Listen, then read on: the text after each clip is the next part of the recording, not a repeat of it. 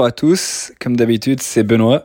C'est vraiment un grand plaisir aujourd'hui de faire ce podcast avec vous, parce que j'ai interviewé une personne vraiment de, caractère et, ambitieuse. voilà, pour tous ceux qui ne me connaîtraient pas en tout cas et qui me découvrent aujourd'hui, je suis entrepreneur, investisseur immobilier et marchand de biens, ou acheteur de maison, comme je préfère l'appeler, et aussi père de famille. Ça fait 15 euh, ans que j'investis dans l'immobilier après avoir été acheteur professionnel à l'international. Ayant vécu de nombreuses années à l'étranger en expatriation, j'ai gardé un petit accent que vous remarquerez sûrement et je suis revenu avec plusieurs langues à mon actif. Parfois, je parle un mélange de fra américain, alors faudra me pardonner d'avance pour les défenseurs de la langue française.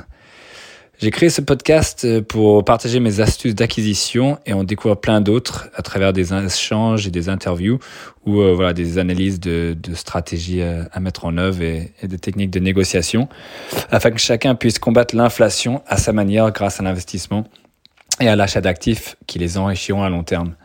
Parce qu'on sait qu'il n'y a que de cette façon-là qu'on pourra combattre l'inflation parce que les actifs prennent de la valeur tandis que tous les passifs perdent de la valeur, pour faire simplement.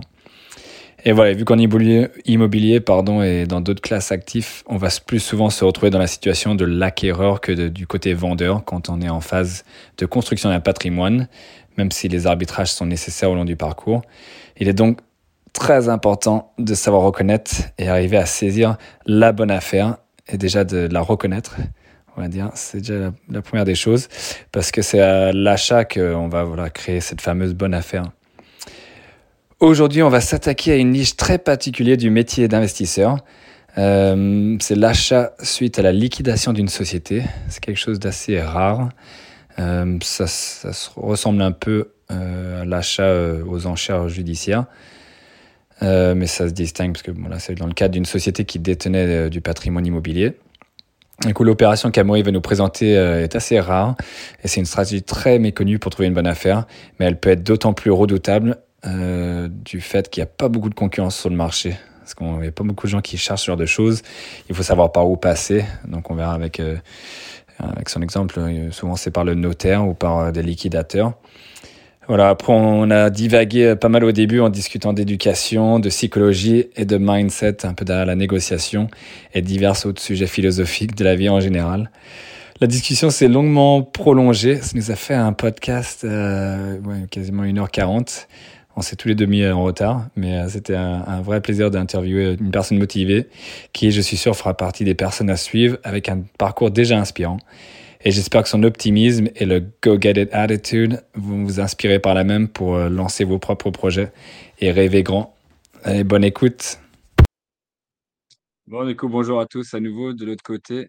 On est avec euh, Amaury Tardier qui va se présenter, présenter son, son projet pour lequel j'ai invité aussi sur ce podcast aujourd'hui, parce qu'il a organisé du coup un séminaire euh, sur Pontivy, là où il a acheté un lotissement. Et c'était euh, une opération très intéressante, surtout dans tout le déroulement de, comment on arrive à trouver une bonne affaire. Donc voilà, je vais laisser Damory te présenter rapidement, voilà, rapidement ton parcours et après on va se plonger plus dans, dans cette opération-là qui était un petit, un petit marathon, comme souvent c'est souvent le cas en investissement immobilier. Ouais, ça marche. Bah, écoute, euh, merci Benoît d'abord de, de me recevoir euh, aujourd'hui. Ça fait toujours plaisir d'être invité sur, sur des podcasts. Euh, écoute, je pense que je vais, je vais me présenter peut-être en, en deux temps, juste pour faire une petite rétrospective de là où j'ai commencé et peut-être ce que je fais aujourd'hui. d'abord, j'ai commencé l'investissement quand j'avais 18-19 ans. J'ai commencé les recherches quand j'avais 15-16 ans. comme je dis habituellement, c'est grâce à, à l'éducation que j'ai eue, euh, mon père qui m'a toujours poussé un peu à investir. Euh, et ensuite, euh, j'ai continué. Si je peux te couper sur cette partie-là. Moi, c'est ça qui, qui m'intéressait sur la psychologie parce que tu avais mentionné que ta mère, elle était, elle faisait dans les HLM et c'était vraiment elle, elle te disait au contraire carrément pas. Et ton père, du coup, lui, il était, était moteur en fait pour te, pour, pour te soutenir et t'accompagner sur ce, sur ce trajet-là, quoi. Ouais, complètement, complètement.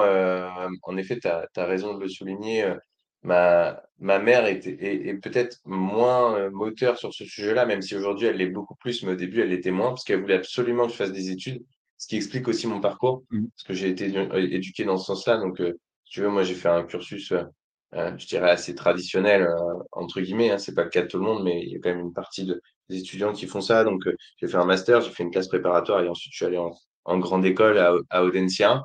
Et si tu veux, en parallèle de ces études, moi je le faisais parce que bon, parce que d'abord il y avait quand même une utilité, hein, reconnaissance sociale, Mmh. apprentissage, surtout en classe préparatoire. J'ai appris pas mal de choses en école Peut-être un peu moins, honnêtement, mais Mmh mais mais voilà, c'était intéressant de ce point de vue-là et du coup, je l'ai fait, je l'ai fait, je l'ai fait pour ces raisons-là aussi et en parallèle, j'ai fait ce qui me plaisait beaucoup, c'est-à-dire l'investissement immobilier. Donc j'ai commencé, comme je disais, assez enfin, plus jeune et puis aujourd'hui, ça fait quelques années, j'ai commencé par du locatif. Une maison avec un prix assez faible à 18 000 €, qui est aujourd'hui remboursée puisque ça fait, heu, plus de 4 ans qu'elle ça fait Mmh. 4 ans qu'elle qu'elle est louée et puis, Mmh. et puis, heu et puis d'ailleurs, tu vois, je je la au moment où je fais ce podcast, je la passe, je suis en train de la passer en location courte durée, chose que j'avais jamais fait avant.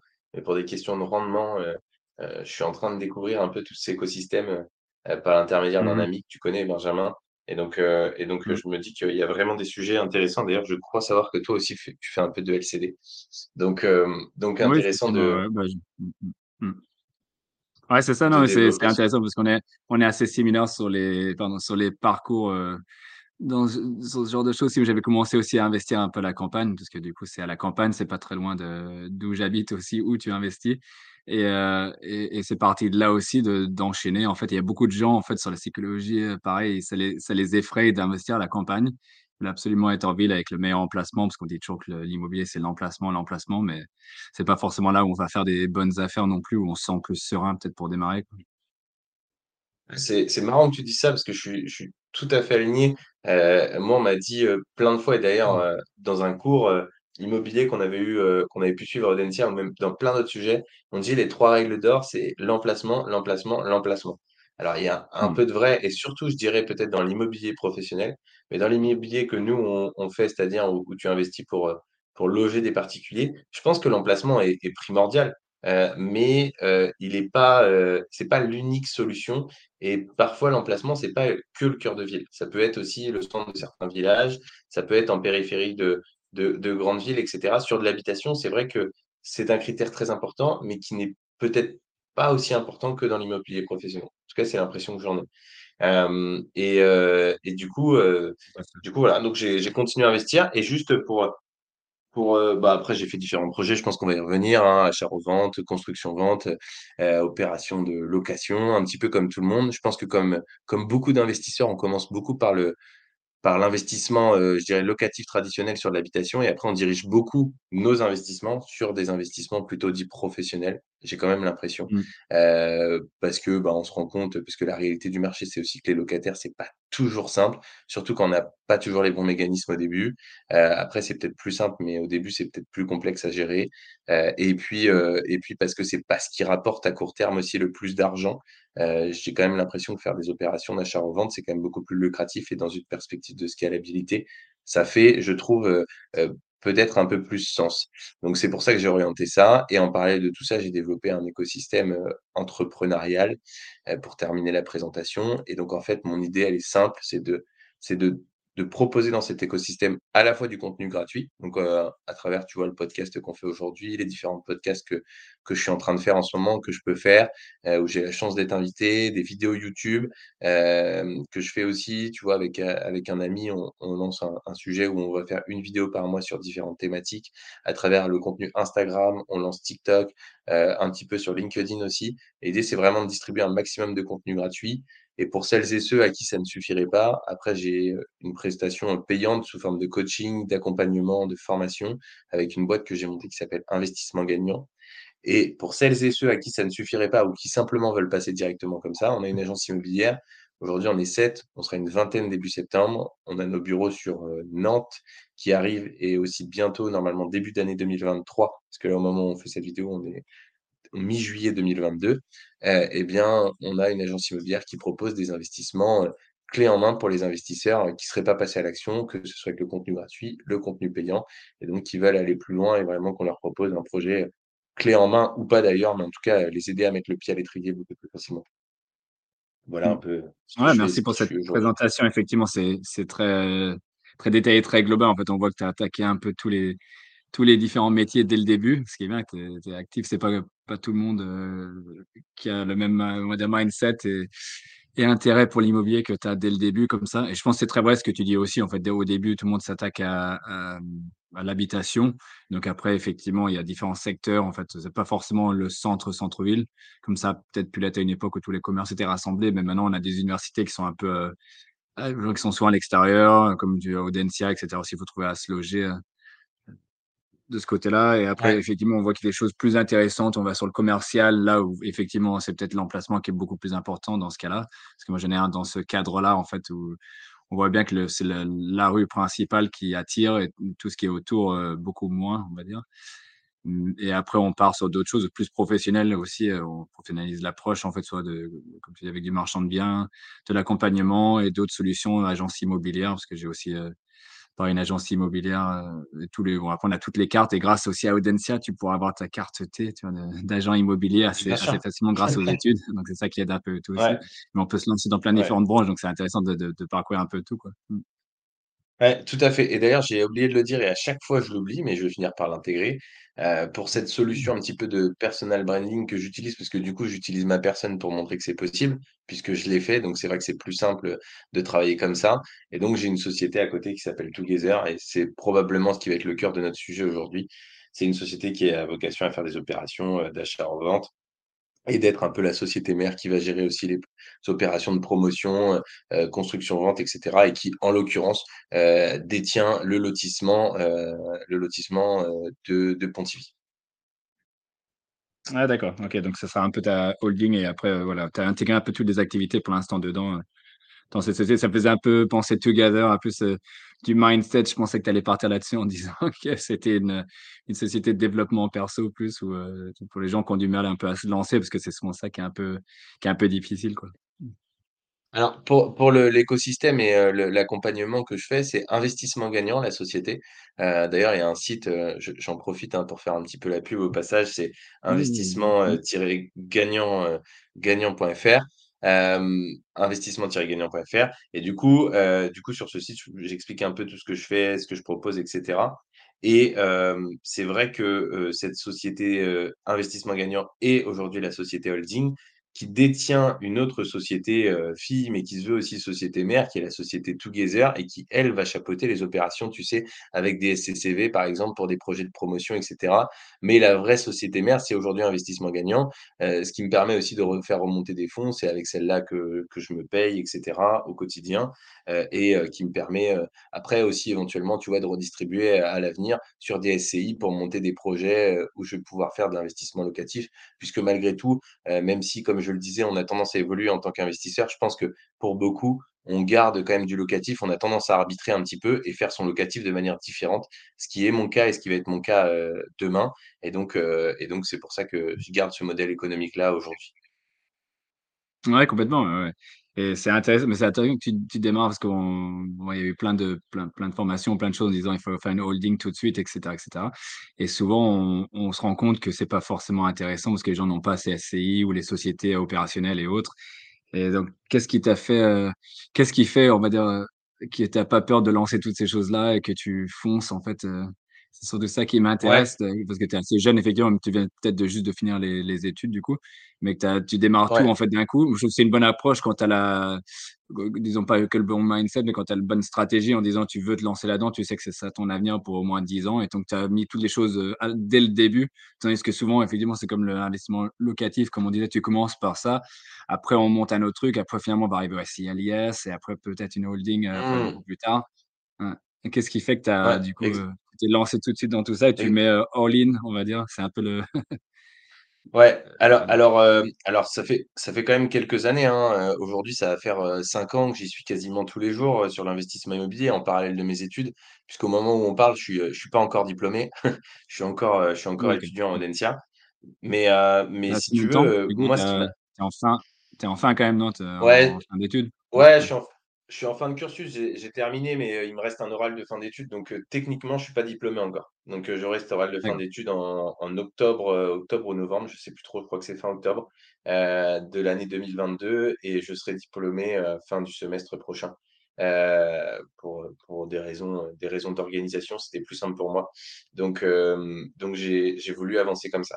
Mais, mais sinon. du coup, juste pour, continuer là-dessus, du coup, juste pour continuer là-dessus, tu avais une chaire un peu immobilière ou tu avais, un, avais une.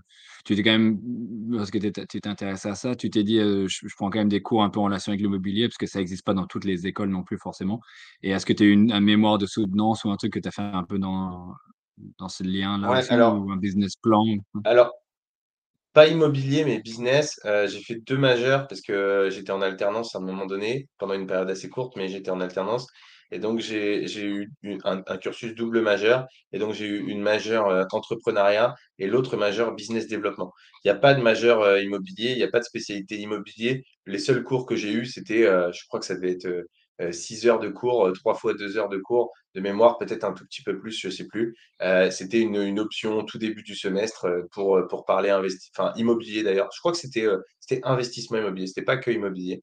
mais, mais, mais du coup, c'était juste ça que j'ai eu, parce que malheureusement, Audencia, il ne faisait, pas, il faisait pas de cursus immobilier. Je crois qu'en France, de mémoire, après, j'ai pas regardé depuis longtemps, mais je crois qu'il n'y a que l'ESSEC et, ouais, ça, ça. et Kedge et Kedge qui propose en école de commerce euh, des cursus immobiliers. Je crois que c'est les deux seuls que, en tout cas à l'époque, c'était ça quand j'ai cherché. Euh, le truc, c'est que moi, je, si tu veux, j'étais tellement convaincu du truc, tellement, et puis j'étais déjà un peu avancé vu que j'avais déjà commencé en classe préparatoire.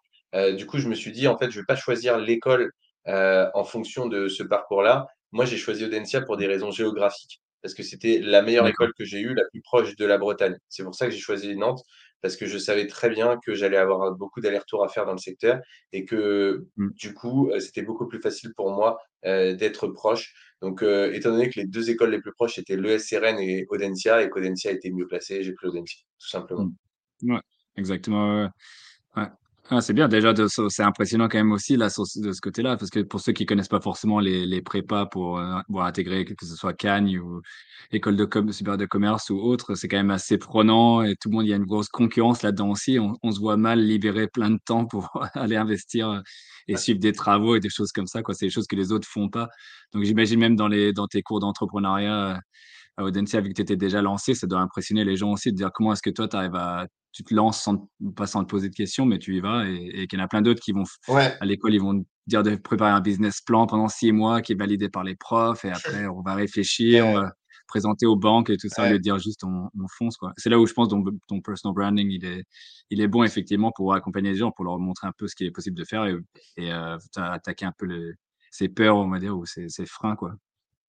Ouais, complètement, complètement. Euh, je, je- dirais que le décalage, il était euh, moins chez les élèves. Euh, les élèves, je pense qu'ils étaient sympas et, et, et simplement, ils voulaient peut-être plus savoir comment je faisais et ils trouvaient ça cool, tu vois, pour la plupart des Mmh, retours que mmh. j'ai eus. Peut-être qu'il y en avait qui, Ouais. qui critiquaient derrière, mais en tout cas pas devant moi. Et, et Mmh, du coup, du coup, du coup, plutôt des retours positifs de ce point de vue-là. Mais, mais les, les vrais retours qui ont été les plus, les plus surprenants et qui ont changé le plus, c'était plus les retours des profs, parce qu'au début, ils ont, je pense qu'ils ont un peu du mal à croire, etc., que tu puisses faire ça à côté. surtout, peut-être que tu termines tes études, du coup, ils se disent, ouais, c'est bizarre, je sais pas. Et, et en fait, il y a eu un, si tu veux, j'ai rejoint le cursus entrepreneurial et du coup, j'ai fait, j'ai fait une, un stage de fin d'études. Donc, moi, je suis en, full-time business depuis fin décembre 2021.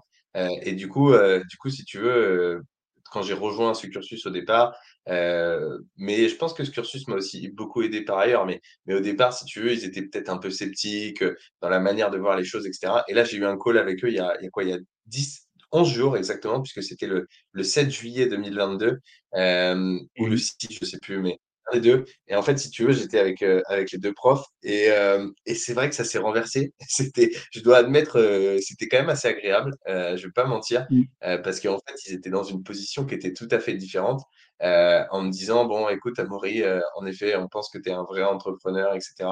Et, et, et limite à, à me demander, en fait, conseil pour la suite et à me demander, pour la suite du cursus, j'entends, hein, ouais. pas, pas personnellement, mais Ah, pour le cursus scolaire, et à me dire, euh, et à me dire euh, est-ce que, est-ce que limite, euh, euh, tu, enfin, c'est pas limite, c'est carrément même, est-ce que tu- ça te dirait d'intervenir peut-être les prochaines années pour donner un peu des, des, des, des présentations de ce que tu fais, ce que tu peux apporter aux élèves en entrepreneuriat, etc. Donc, je dois admettre que c'était quand même très agréable que, que ça se retourne de cette manière-là. Donc, donc plutôt très ah, content, euh, complètement, ouais.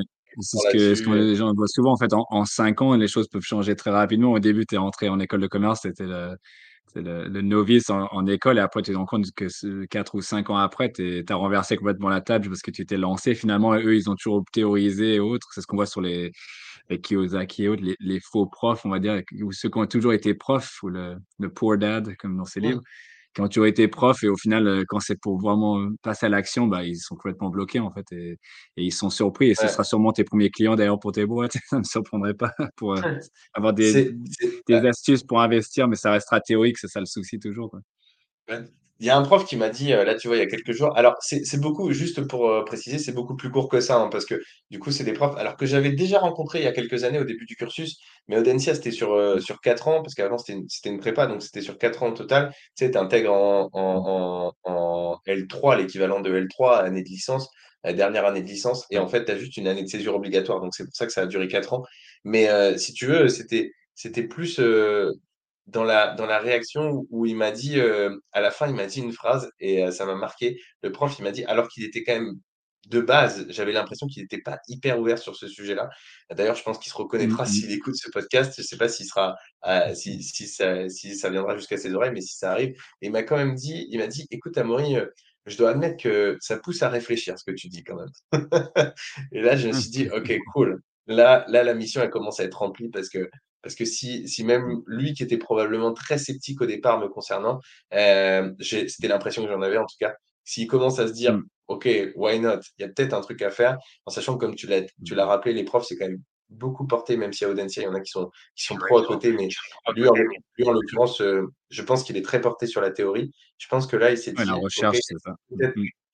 Il n'y a peut-être pas que des bêtises dans ce qu'il dit, euh, c'est peut-être assez délicat d'aller voir un élève et de lui demander d'être accompagné parce que je pense que quand tu as une relation prof-élève, c'est peut-être assez délicat, mais, mais, mais en, tout cas, euh, en tout cas, je pense qu'il va y penser. Et si c'est pas avec moi, ça sera avec un autre. Et, et, j'espère en tout cas qu'il va avancer dans ce sens-là et que, et que ça, ça pourra l'aider euh, si, si en tout cas il, il en ressent le besoin. Quoi. Mmh. Ouais, c'est sûr, c'est là où on, parle justement du parcours un peu inspirant que tu as fait aussi, parce que pour réussir à, à, retourner la chose et aussi inspirer les profs, c'est déjà pas mal. Ça fait réfléchir au moins, comme tu dis de passer à de la théorie à la réalité. Mmh, mmh. Ce qui m'a beaucoup aidé, c'est l'article en fait qui est sorti dans le journal. Je pense que la presse papier, on a tendance à être mmh. très consommateur des contenus, de ce qu'on peut trouver sur Internet, etc. Moi, le premier. Mais en fait, la presse papier a quand même un pouvoir de légitimité et de croyance pour les personnes qui est énorme. C'est-à-dire que tu peux dire n'importe quoi, mais si c'est publié sur la pièce papier, j'ai l'impression, si c'est publié sur la pièce papier, les gens ils te croient. Sur Internet, tout de suite, tu as beau essayer d'expliquer par A plus B, les gens ils te disent que tu es un menteur, mais sur la, la presse papier, les gens ils se disent ah oui, oui, c'est 100% vrai. Alors que moi, les journalistes, ils ont vérifié, mais rien du tout de ce que je leur ai dit. Enfin, ou alors ils l'ont peut-être vérifié après. Mais en tout cas, euh, j'ai pas eu l'impression qu'ils aient creusé quoi que ce soit. Et vu la vitesse avec laquelle ils ont publié l'article, je serais assez surpris qu'ils y aient passé un temps d'investigation énorme. Donc je suis très mmh, surpris qu'on puisse euh, en fait dire un peu ce qu'on veut comme ça au journal sans que ça soit pour autant vérifié et la crédibilité qui est apportée derrière, contrairement à ce que tu peux dire, par exemple, sur un podcast, sur Internet, etc. Euh, là où on va tout de suite crier au scandale en disant non, mais il raconte n'importe quoi, c'est un menteur. Alors que pour autant, ça se trouve, tu, tu enfin, c'est pas ça se trouve, tu racontes les mêmes choses en fait. Ouais, c'est ça. A un peu comme, euh, comme dit le fact-checking avec le monde et autres. En fait, ils ont chacun leur, leurs euh, cellules qui font ça, en fait, qui vérifient après. Je pense qu'ils doivent quand même vérifier euh, derrière que c'est pas que des conneries. Ils ont bien vu que tu es propriétaire ou autre, parce que ça peut, ça peut se vérifier quand même euh, en ligne ou par d'autres moyens. Ils ont, parce qu'il y a plein de choses publiées officiellement, surtout là, comme, ah, je sais pas si c'était actu.fr ou Pontivy Journal. C'est des, c'est des journaux d'annonces légaux aussi, donc ils ont peut-être des moyens pour, pour vérifier. Mais tu as très raison en disant qu'après, derrière, ça part en mode viral sur Internet. Et, et, par contre, quand tu aurais le, l'article en soi, tu te poses pas de questions, tu dis oui, effectivement, ça doit être vrai parce que c'est des journalistes, ils font leur fact-checking. Et après, ça part en viral sur Internet parce que ça se partage facilement. Et par contre, là, tu as plus de gens qui sont, qui sont quand même sceptiques et qui disent ah, c'est pas possible, c'est du, du mensonge, même si mmh. c'est du, de la presse papier, comme tu dis. Mais la, ça s'applique aussi, tu as un petit tips. Euh, euh, sur le marchand de biens, parce qu'il y a des gens qui prospectent aussi, euh, pas porte à porte, mais comme ça avec des, des lettres. Et pas plus tard que ce matin, en visite, en fait, la personne m'a dit, ouais, ils, avaient, en fait, la personne a trouvé la maison euh, en faisant ça, leur recherche et ils ont envoyé une lettre aussi euh, manuscrite euh, chez, les, chez les vendeurs. Et donc, en fait, ils ont accepté l'offre tout de suite parce qu'ils ont trouvé ça très différent et surprenant comme ça s'était fait. Donc, effectivement, c'est les, les, les, anciennes façons de faire ou les façons de faire à l'ancienne, ça a toujours ça a toujours son succès, ça fonctionne toujours, effectivement. Parce que Bien sûr, on se dit, bien sûr, ceux je pense que ceux qui sont propriétaires, euh, c'est ceux qui sont aussi dans ces catégories d'âge-là, au-dessus de 50 ans. Donc, ils ont été habitués à ça aussi, quoi. E exactement, je pense que c'est des tendances qu'on a tendance à enfin, qu'on on oublie trop vite, heu, alors qu'en fait, elles marchent bien aujourd'hui et parce que justement, on les oublie au détriment de d'autres manières de communiquer aujourd'hui. Je veux dire, tu fais du ads, heu, tu fais du ads sur, Insta, sur TikTok, sur, Google et cetera. C'est quand même quelque chose de très commun. Et Mmh mh. communiquer par la presse papier beaucoup moins.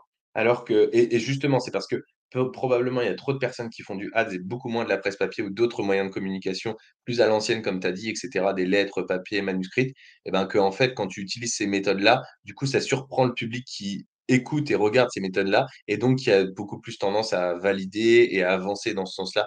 Hem, donc heu, donc je pense que c'est intéressant de les les considérer ces moyens de communication et et peut-être y apporter un soin particulier parce que parce qu'ils peuvent t'apporter beaucoup de choses. Ouais, complètement, ouais, complètement. Et comme tu dis, ça s'est un peu inversé, quoi. Effectivement, avant, on pouvait pas faire de pub sans être, heu, publiciste ou dans des grosses boîtes et maintenant n'importe qui peut cliquer sur un bouton et faire une pub. Tandis qu'arriver dans la presse papier, c'est beaucoup, heu, plus compliqué. Donc c'était c'était intéressant de de faire ça et après tu as ouais, as remonté pas mal de gens pour le premier événement où il y avait des conférences intéressantes aussi, donc ça fait tout partie de ta panoplie, heu, que tu que tu as maintenant et pour trouver des gens aussi accompagnés et t'inspirer, comme tu dis, un peu sur sur le personal branding par ton par ton parcours à toi, en fait, en en disant voilà et c'était ça revenait un peu sur la sur la psychologie de la chose. Qu'est qu'est-ce qui fait que tu t'es lancé, tu penses et et que d'autres hésitent toujours et que toi, tu tu y es allé, en fait, heu, c'est à force, est-ce que tu dirais que c'est aussi petit à petit, en fait, tu as fait un premier investissement, tu savais pas trop aussi, j'imagine, tu tâtonnais, ton père, il savait peut-être pas forcément, heu, parfaitement aussi toutes Ouais, les règles comme ça, parce que moi aussi j'ai été accompagné par, heu, par mon père au début et il on voit bien que voilà, ils avaient des notions très, très vagues par rapport à tout ce qu'on peut apprendre et lire maintenant sur internet et on a on voilà, on gagne en ouais. compétences, heu, très rapidement. Donc c'est c'est c'est marrant de voir cet autre aspect-là de la chose, même si on on en fait un, bon, ça va plus ou moins bien toujours, on va faire un deuxième. C'est quoi qui t'a fait vraiment gagner en confiance pour te lancer plus loin, quoi? Heu, alors, heu, je pense que, je pense que c'est, heu, l'éducation, hein. C'est ce que je dis, heu, tout le temps, mais franchement, c'est c'est Ouais. c'est c'est vrai, quoi. Je veux dire, heu, aujourd'hui, heu, moi, investir dans l'immobilier, ça me paraît être une, c'est peut-être, heu, dur à entendre pour certains, mais une banalité sans nom, hein. Franchement, hein. En fait, on m'a tellement mon père m'a tellement rabâché, heu et je le remercierai jamais assez là-dessus parce que en fait, il m'a tellement dit que tout était possible, hem, alors que comme je le dis, on vient pas de je viens pas milieu social modeste, c'est exagéré, c'est plus classe moyenne, je veux dire, zone, rurale, semi-rurale, bon, tu as cité le nom en plus Pontivy, donc moi voilà, mes parents habitent pas très loin, donc voilà, c'est si tu veux, c'est c'est plus, heu, c'est plus ça. Et en fait, je pense que quand tu es jeune, il y a une phrase qui dit, heu: «Quand tu es quand tu es fils d'un capitaine, tu peux devenir capitaine, quand tu es fils de général, tu peux devenir général». Parce qu'en fait, heu, c'est les barrières psychologiques qu'on te met quand tu es quand tu es jeune. Et la chance que j'ai eue, c'est qu'on m'en a mis aucune et au contraire, on m'a toujours valorisé et cetera. Et ça ça, ça aide énormément dans la manière de voir les choses et d'avancer sur le business. Moi, j'ai jamais eu aucune barrière, en fait. Je me suis dit: «Mais je suis là pour, j'ai envie d'aller le plus loin possible, de développer le plus de choses». Après, je Mmh. pense qu'il faut il faut trouver au-delà de l'éducation et et et de ce de cet accompagnement qui a été fait, heu, de par, heu, de par mes parents, en quelque sorte, chacun à à leur niveau. Heu, c'est en fait de trouver, tu vois, son son why et c'est ce qui fait qu'aujourd'hui son pourquoi, c'est ce qui Mmh. fait qu'aujourd'hui, Mmh. moi, je me je me dé je me dépasse peut-être encore plus qu'avant parce qu'en fait, j'ai jamais travaillé autant qu'aujourd'hui, j'ai l'impression en tout cas. Heu, peut-être autant Ouais. en classe préparatoire, mais sinon entre les 2, heu, je sais pas si j'investissais autant de temps et si tu veux, ce qui aujourd'hui, ce qui me fait, me fait vraiment me pousser à me dépasser et cetera, c'est l'idée de pouvoir accompagner un enfin accompagner ou pas d'ailleurs, mais en tout cas distribuer le savoir. Dire aux gens: «Moi, je l'ai fait». J'ai eu la chance qu'on me le dise dès tr dès jeune. Tu sais, souvent on on dit: «Bon, bah, parles pas mal enfin tu parles anglais, toi tu as vécu, as vécu, je sais, à l'étranger», tu me l'as dit plusieurs fois.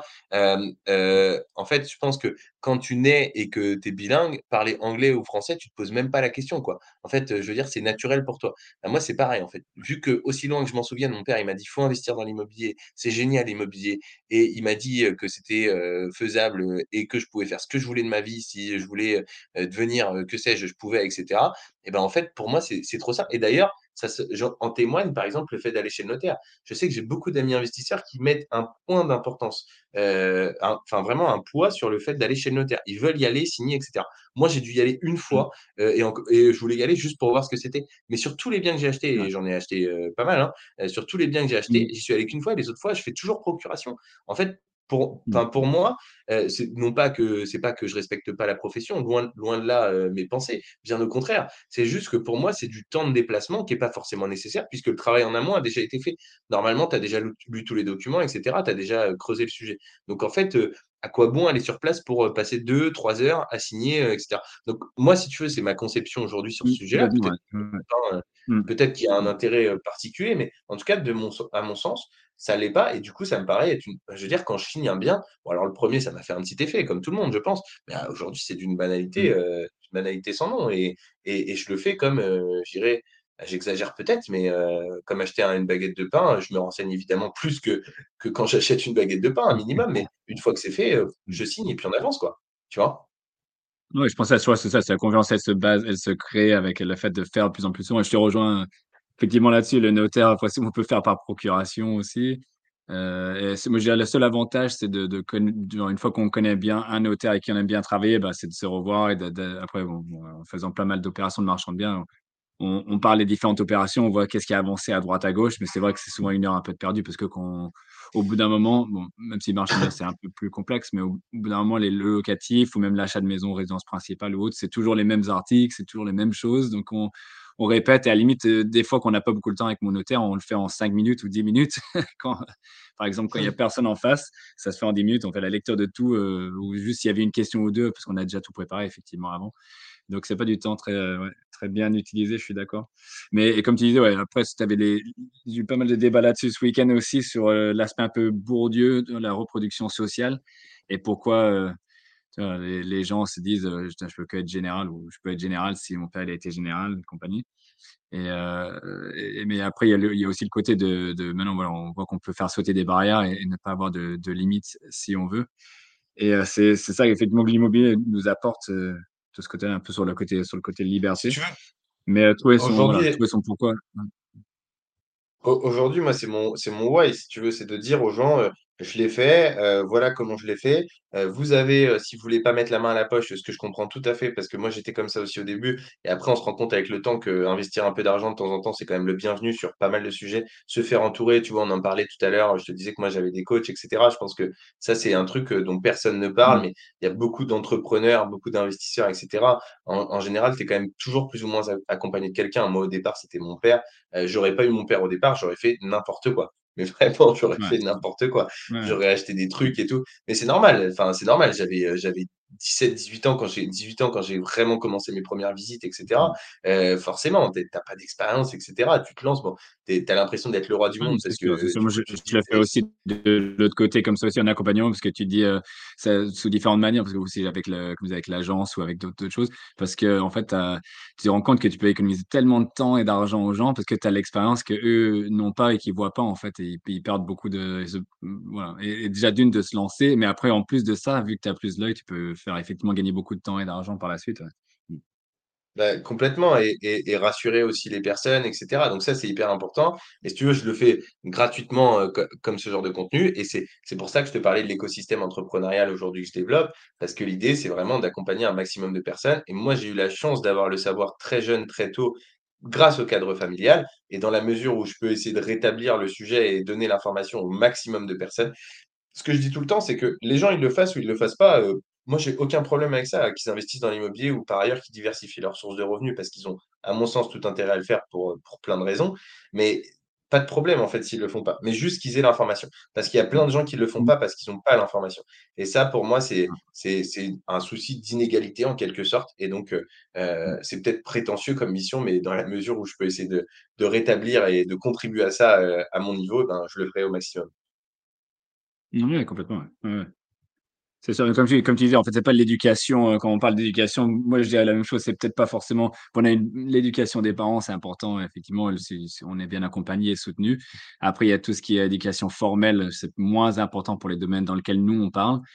Et, euh, et après, on a, les, voilà, on, a un peu la formation continue après tout au long de la vie, comme ça, en fait, de dire euh, qu'est-ce qui va vraiment nous intéresser.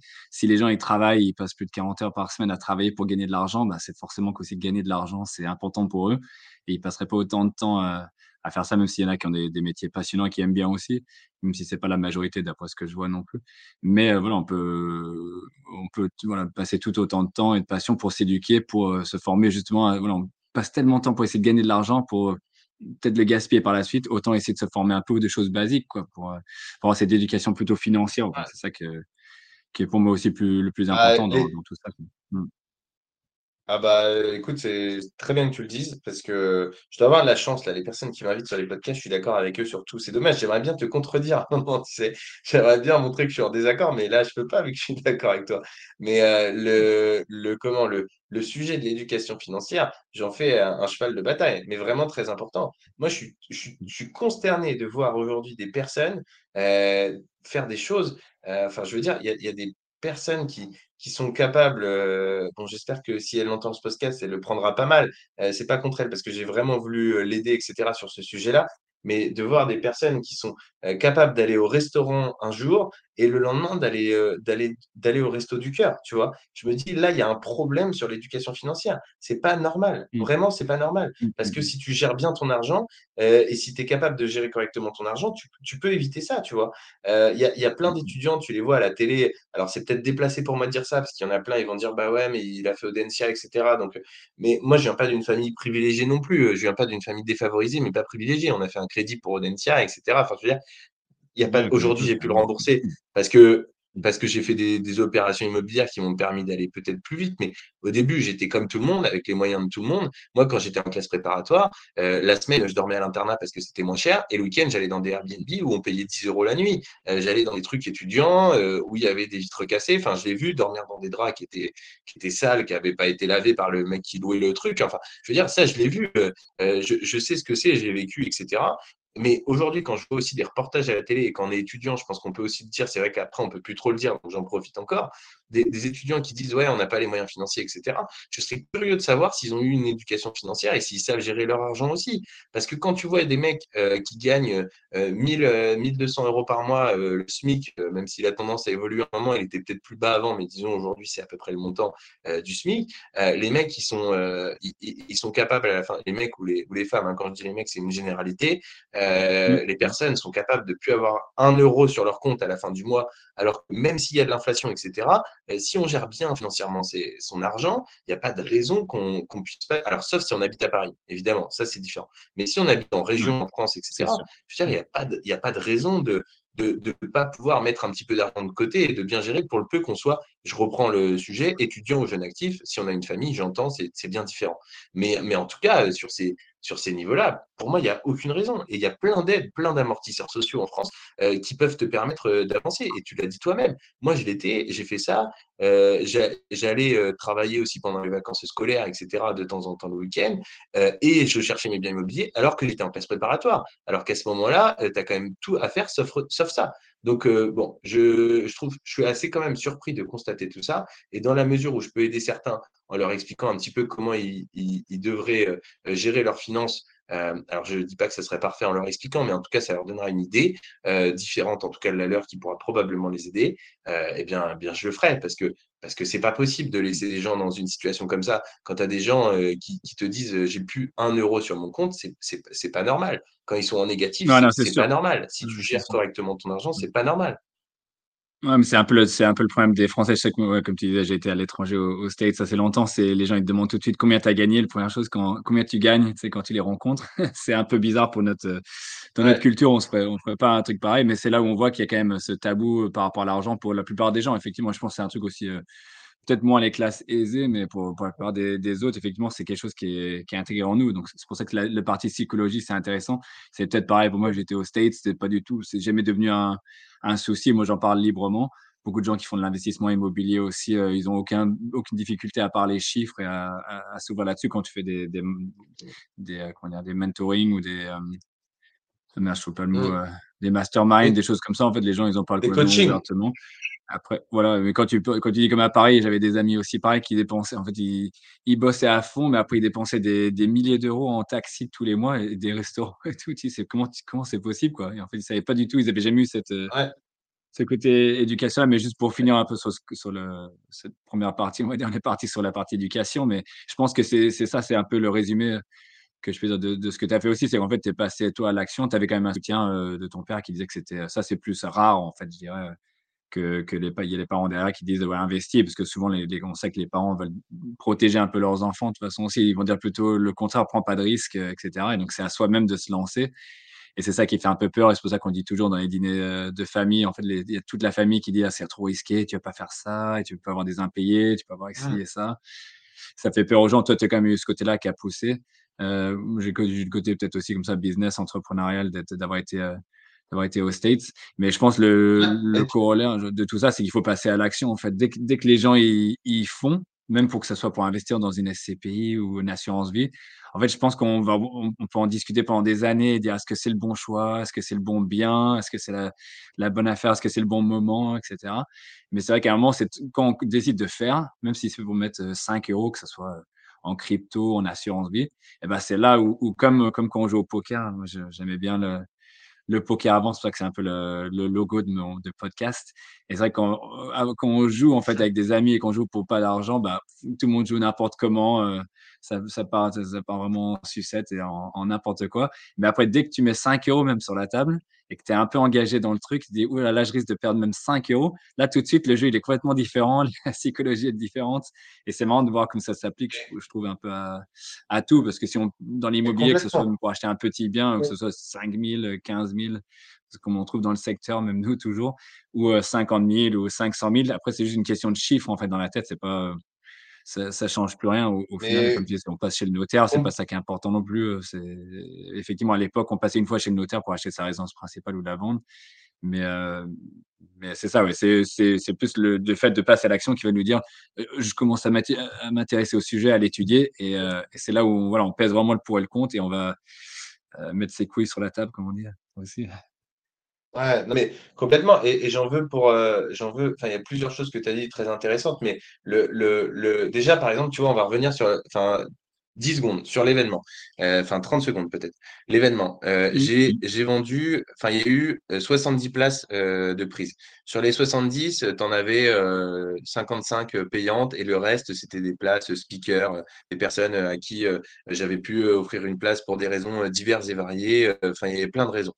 Euh, sur les 70, tu en as eu, sur les 55, je n'ai pas compté exactement, mais tu devais avoir 52 euh, ou 53 personnes qui venaient sur les places payantes. Donc, euh, un taux d'échec quasiment nul, tu vois, de l'ordre de peut-être entre 3 et 5% Alors qu'à l'inverse, sur les personnes qui n'avaient pas réservé de place, bah, sur les 15, tu avais les 5 speakers, enfin 3 speakers, plus 2-3 personnes à gauche, à droite, et 2-3 qui sont venus. Et tu en avais 6 ou 7 qui ne sont pas venus. Parce que, donc la moitié. Donc, ce qui est énorme. Alors que la place, elle était, alors c'était 20 euros, mais bon, tu avais de quoi manger, etc.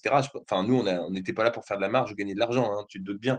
Euh, donc, euh, donc, comme quoi, le fait d'investir, même ne serait-ce qu'une petite somme, engage énormément les gens. Et autre sujet par rapport à l'engagement, c'est vraiment un, un gros problème en France, c'est que l'argent, c'est tabou. Et du coup, euh, enfin, ça l'était beaucoup avant, peut-être moins aujourd'hui, mais ça l'est encore un peu. Donc les gens, ils veulent pas en parler. Et donc, vu qu'ils veulent pas en parler, et eh ben, du coup, c'est un problème parce que les gens, ils s'éduquent pas à ce niveau-là. Ils ont l'impression que ce qu'ils font, c'est certainement bien, puisqu'ils sont pas au courant de ce qui se passe ailleurs, vu que personne ne veut en parler. Et donc, du coup, chacun reste dans, son, dans sa situation. Alors, si on a eu la chance, comme moi, d'être bien éduqué financièrement, et eh ben, ça roule. Et si par contre, on n'a pas eu cette chance-là, et eh ben, du coup, ça, déraille. Donc, euh, donc c'est un vrai, euh, c'est un vrai problème. et, après, ça donne des situations comme celle que j'ai pu évoquer tout à l'heure. La mesure du possible, euh, enfin, je veux dire, il faut les éviter. Moi, j'appelle ça, sans mauvais jeu de mots, les gens dont tu parlais tout à l'heure, les Américains. Quand je vois des personnes qui gagnent 10, 15 000 euros par mois et qui ont zéro sur leur compte en banque à la fin du mois, je me dis, il y a un truc qui va pas. Il y a un truc qui va pas. Mmh. C'est, c'est, mmh. Enfin, je veux dire, pour moi, c'est c'est pas possible. Un minimum, tu vois, c'est pareil. En temps de crise, etc., on, on, on voit des personnes, dès qu'il se passe un ou deux mois qui ne va pas, sur des situations de gestion d'entreprise, bon, je, je, suis très, je tacle beaucoup aujourd'hui, je ne sais pas si, on va dire que c'est mon, c'est ma forme, mais je ne sais pas ce qui se passe, mais bon, c'est pas grave, je dis ce que je pense. Euh, il y a des personnes, mmh des entreprises euh, qui font faillite parce qu'ils avaient zéro de trésor. Ah ouais, mais les gars, il faut, il faut anticiper. Le marché n'est pas tout le temps boule, quoi. Des fois, il est berre et il faut l'anticiper un minimum. Alors, je dis pas, quand c'est des crises comme le Covid, c'est exceptionnel et donc ça doit être, c'est évidemment complexe à gérer. Mais quand tu as des fois des petits coups de mou, tu te dis, les gars, ils sont mmh. sur la banqueroute parce qu'ils n'ont aucune trésor et ils n'ont pas anticipé le sujet. Bah ouais, il y, a un truc, mmh. il y a un truc qui va pas. Il y a un truc qui va pas, c'est sûr. Oui, c'est ce que j'allais dire. Je, pour la partie investissement immobilier euh, classique, on va dire habitation et tout. Là, moi, je dirais que là, l'éducation est moins importante. On voit plein de gens qui le font, qui sont, euh, qui sont artisans ou autres. Mais après, c'est quand on va monter un peu plus, effectivement, c'est là où les chiffres sont importants, d'avoir un bon suivi de trésorerie, tout ça. Que les, pareil, les marchands de un peu touristes, ils n'ont pas, peut-être pas eu cette éducation-là. Ils ont fait une ou deux affaires qui étaient, euh, qui étaient bonnes. Et après, une, fois qu'on n'a plus le suivi de la trésorerie, on pense qu'on sait ce qui rentre, ce qui sort, mais c'est ce manque de suivi après, effectivement, qui va jouer. Le manque peut-être un peu d'éducation financière là-dessus, euh, comme on a pu avoir en école. Bon, c'est plutôt de la finance de haut niveau qu'on n'utilisera jamais dans notre vie. Mais, euh, mais voilà, c'est pas clairement. pour dire aux gens justement que, pas que ça freine les gens, parce que tu n'as pas besoin d'avoir une. Ça, ça coûte, ton, ton bien il coûte tant, tes frais de notaire ils sont de tant, tu as un revenu de tant, on peut calculer en stabilité, c'est pas, euh, je pense c'est à portée d'un peu tout le monde. Les choses un peu après, si on veut vraiment se lancer dedans, bah, c'est la passion qui va faire qu'on va, qu'on va rechercher, mais c'est pas, ça devrait pas être un frein non plus. euh, aux côtés Non, de, non, du et, côté et de surtout l'investissement. que, L'immobilier, c'est plus un, gage de, de, voilà, pour la retraite ou de, de- un peu de sérénité si jamais on perd son emploi. C'est plus ça ou qui devrait motiver un peu ah les gens oui, de- sur ce côté-là. oui, mais Complètement. Et, et en fait, aujourd'hui, avoir une, une petite somme de côté, parce qu'on ne parle pas non plus d'avoir euh, 100, 200 000, un million d'euros sur le compte. hein. Je parle d'avoir une- un petit matelas de sécurité. Ça devrait être, je pense, la base. Mais après, d'abord, c'est pas Mm. dans l'intérêt de l'État, je pense, aujourd'hui, d'avoir des personnes qui sont, qui sont très bien éduquées financièrement. Peut-être que je me trompe, mais c'est Mm. l'analyse que j'en fais. Puisque, évidemment, si la Ouais, personne a une bonne gestion et si tout le monde devient, euh, devient rentier ou euh, investit dans l'immobilier ou que sais-je, bah, le fonctionnement est plus le même de la société et je ne sais pas si c'est forcément dans l'intérêt de l'État. Euh, et je pense Moi, je dirais que la même chose pour la. HTSF. euh, C'est un peu ça. Après, c'est des, pas partir dans les théories du complot, mais on peut, on peut se pousser le bouchon un peu loin comme ça en disant aussi peut-être qu'ils veulent bloquer que tout le monde euh, investisse et devienne libre avec l'immobilier, parce que nous, on est vraiment dans cette niche-là. Mmh, Mais effectivement, si tout le monde rentre là-dedans, ben, il n'y a plus personne pour travailler. Et on le voit tous les articles actuellement. C'est très difficile de recruter, euh, soit parce que les gens ils disent ils veulent pas travailler dans, leur- dans leurs articles, mais il y a une partie aussi peut-être qui est devenue finalement euh, libre financièrement. Ils peuvent peut-être pas le dire non plus aux journaux, parce que sinon tout le monde voudrait se lancer là-dedans et dire je suis libre de mon temps, je fais ce que je veux. Donc voilà, ils ont mmh. dû calmer un peu le marché euh, pour d'autres raisons, on ne sait pas, mais c'est ça. Bah, non, mais complètement. C'est vrai que j'y avais jamais pensé, mais en effet, je pense que ta réflexion est bonne. Je pense que c'est pas dans, l- dans l'intérêt général que tout le monde soit forcément informé là-dessus, puisque en fait, on est dépendant du système à partir du moment où on n'a pas de couverture sur ces niveaux-là. Le mec, le mec qui a 2 millions sur son compte et qui gère correctement son argent, il peut être tranquille toute sa vie. Enfin, je veux dire, euh, Mm. si pour le peu qu'il sache à peu près bien l'investir et qui en plus ait, ait des revenus, mais voire même beaucoup moins. Enfin, je sors 2 millions, ça peut être beaucoup moins ou, ou plus selon les personnes, mais mais en tout cas, tu euh, parles de cas, ton, tu parles de ton somme. cas perso, là, c'est pour ça. Non, non, mais ce que je veux dire, c'est que, c'est que vraiment, euh, vraiment en tout cas pour moi, c'est très important. Peut-être qu'on va s'arrêter euh, sur ce sujet-là, en tout cas pour pas trop épiloguer, mais c'est extrêmement important de, d'essayer de filer un coup de main aux personnes. Après, ils l'entendent, ils l'entendent pas, euh, c'est pas très grave. Tant qu'ils ont le savoir, Ouais. pour moi, c'est super important. Ah, c'est ça. ouais. Non, mais c'est exactement ça. Moi, je l'ai je l'ai toujours fait aussi avec des, des amis et tout aussi. Et c'est le pire, c'est qu'on qu'on dit quand j'avais des amis qui étaient, euh, s'ils s'ils l'écoutent aussi, qui étaient euh, conseillers en gestion de patrimoine. Et euh, c'est les pires, euh, les pires gestions des finances, on va dire, perso. Et c'est ceux qui, qui euh, donnent des conseils à d'autres souvent. Donc, c'est mieux de le faire un peu, voilà, sous la forme dont, dont nous on le fait. On partage un peu notre passion d'un certain côté, mais aussi de le savoir là-dessus. Après que les gens décident de l'utiliser ou pas ou de l'appliquer, ils ont tous les outils à leur, à leur portée, toute la théorie. Après, c'est juste comment faire en sorte qu'ils voilà, qu'ils, qu'ils passent à l'action toujours, quoi. Donc, du coup, je revenais là-dessus sur, ton, euh, sur, tes, déjà, sur tes euh, 2 millions, euh, sur tes 2 millions pour, pour, travers, pour faire la transition, parce que j'avais fait le calcul sur ton lotissement, mais bon, on va pas rentrer dans les détails.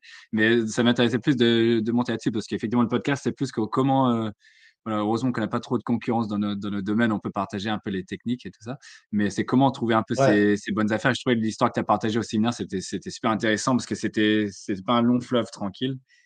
Et euh, tu vas peut-être nous, voilà, pouvoir ouais. la présenter brièvement. Après, tu as peut-être d'autres choses à dire avant ça. Non, non, bah, je, voulais je voulais juste te dire que, en fait, euh, si je peux juste donner un petit conseil, parce que c'est vrai qu'on parle beaucoup et on n'a pas donné de tips et j'aime bien en donner dans la mesure du possible. En Mm. fait, pour gérer ses finances, si euh, jamais, par exemple, la personne qui nous écoute va dire, Ah bah c'est bien, ils ont des bonnes idées, mais moi, je sais pas comment faire.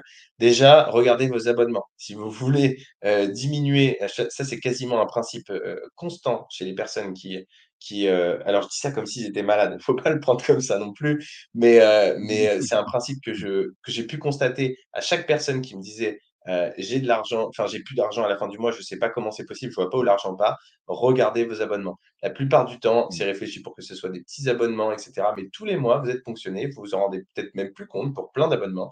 Et donc du coup, ça typiquement, ça fait baisser euh, le reste à vivre à la fin du mois. Et, et donc déjà, désabonnez-vous peut-être de plein d'abonnements et ça pourra déjà vous donner un petit tips euh, comme ça. C'est c'est peut-être que ça pourra en aider certains.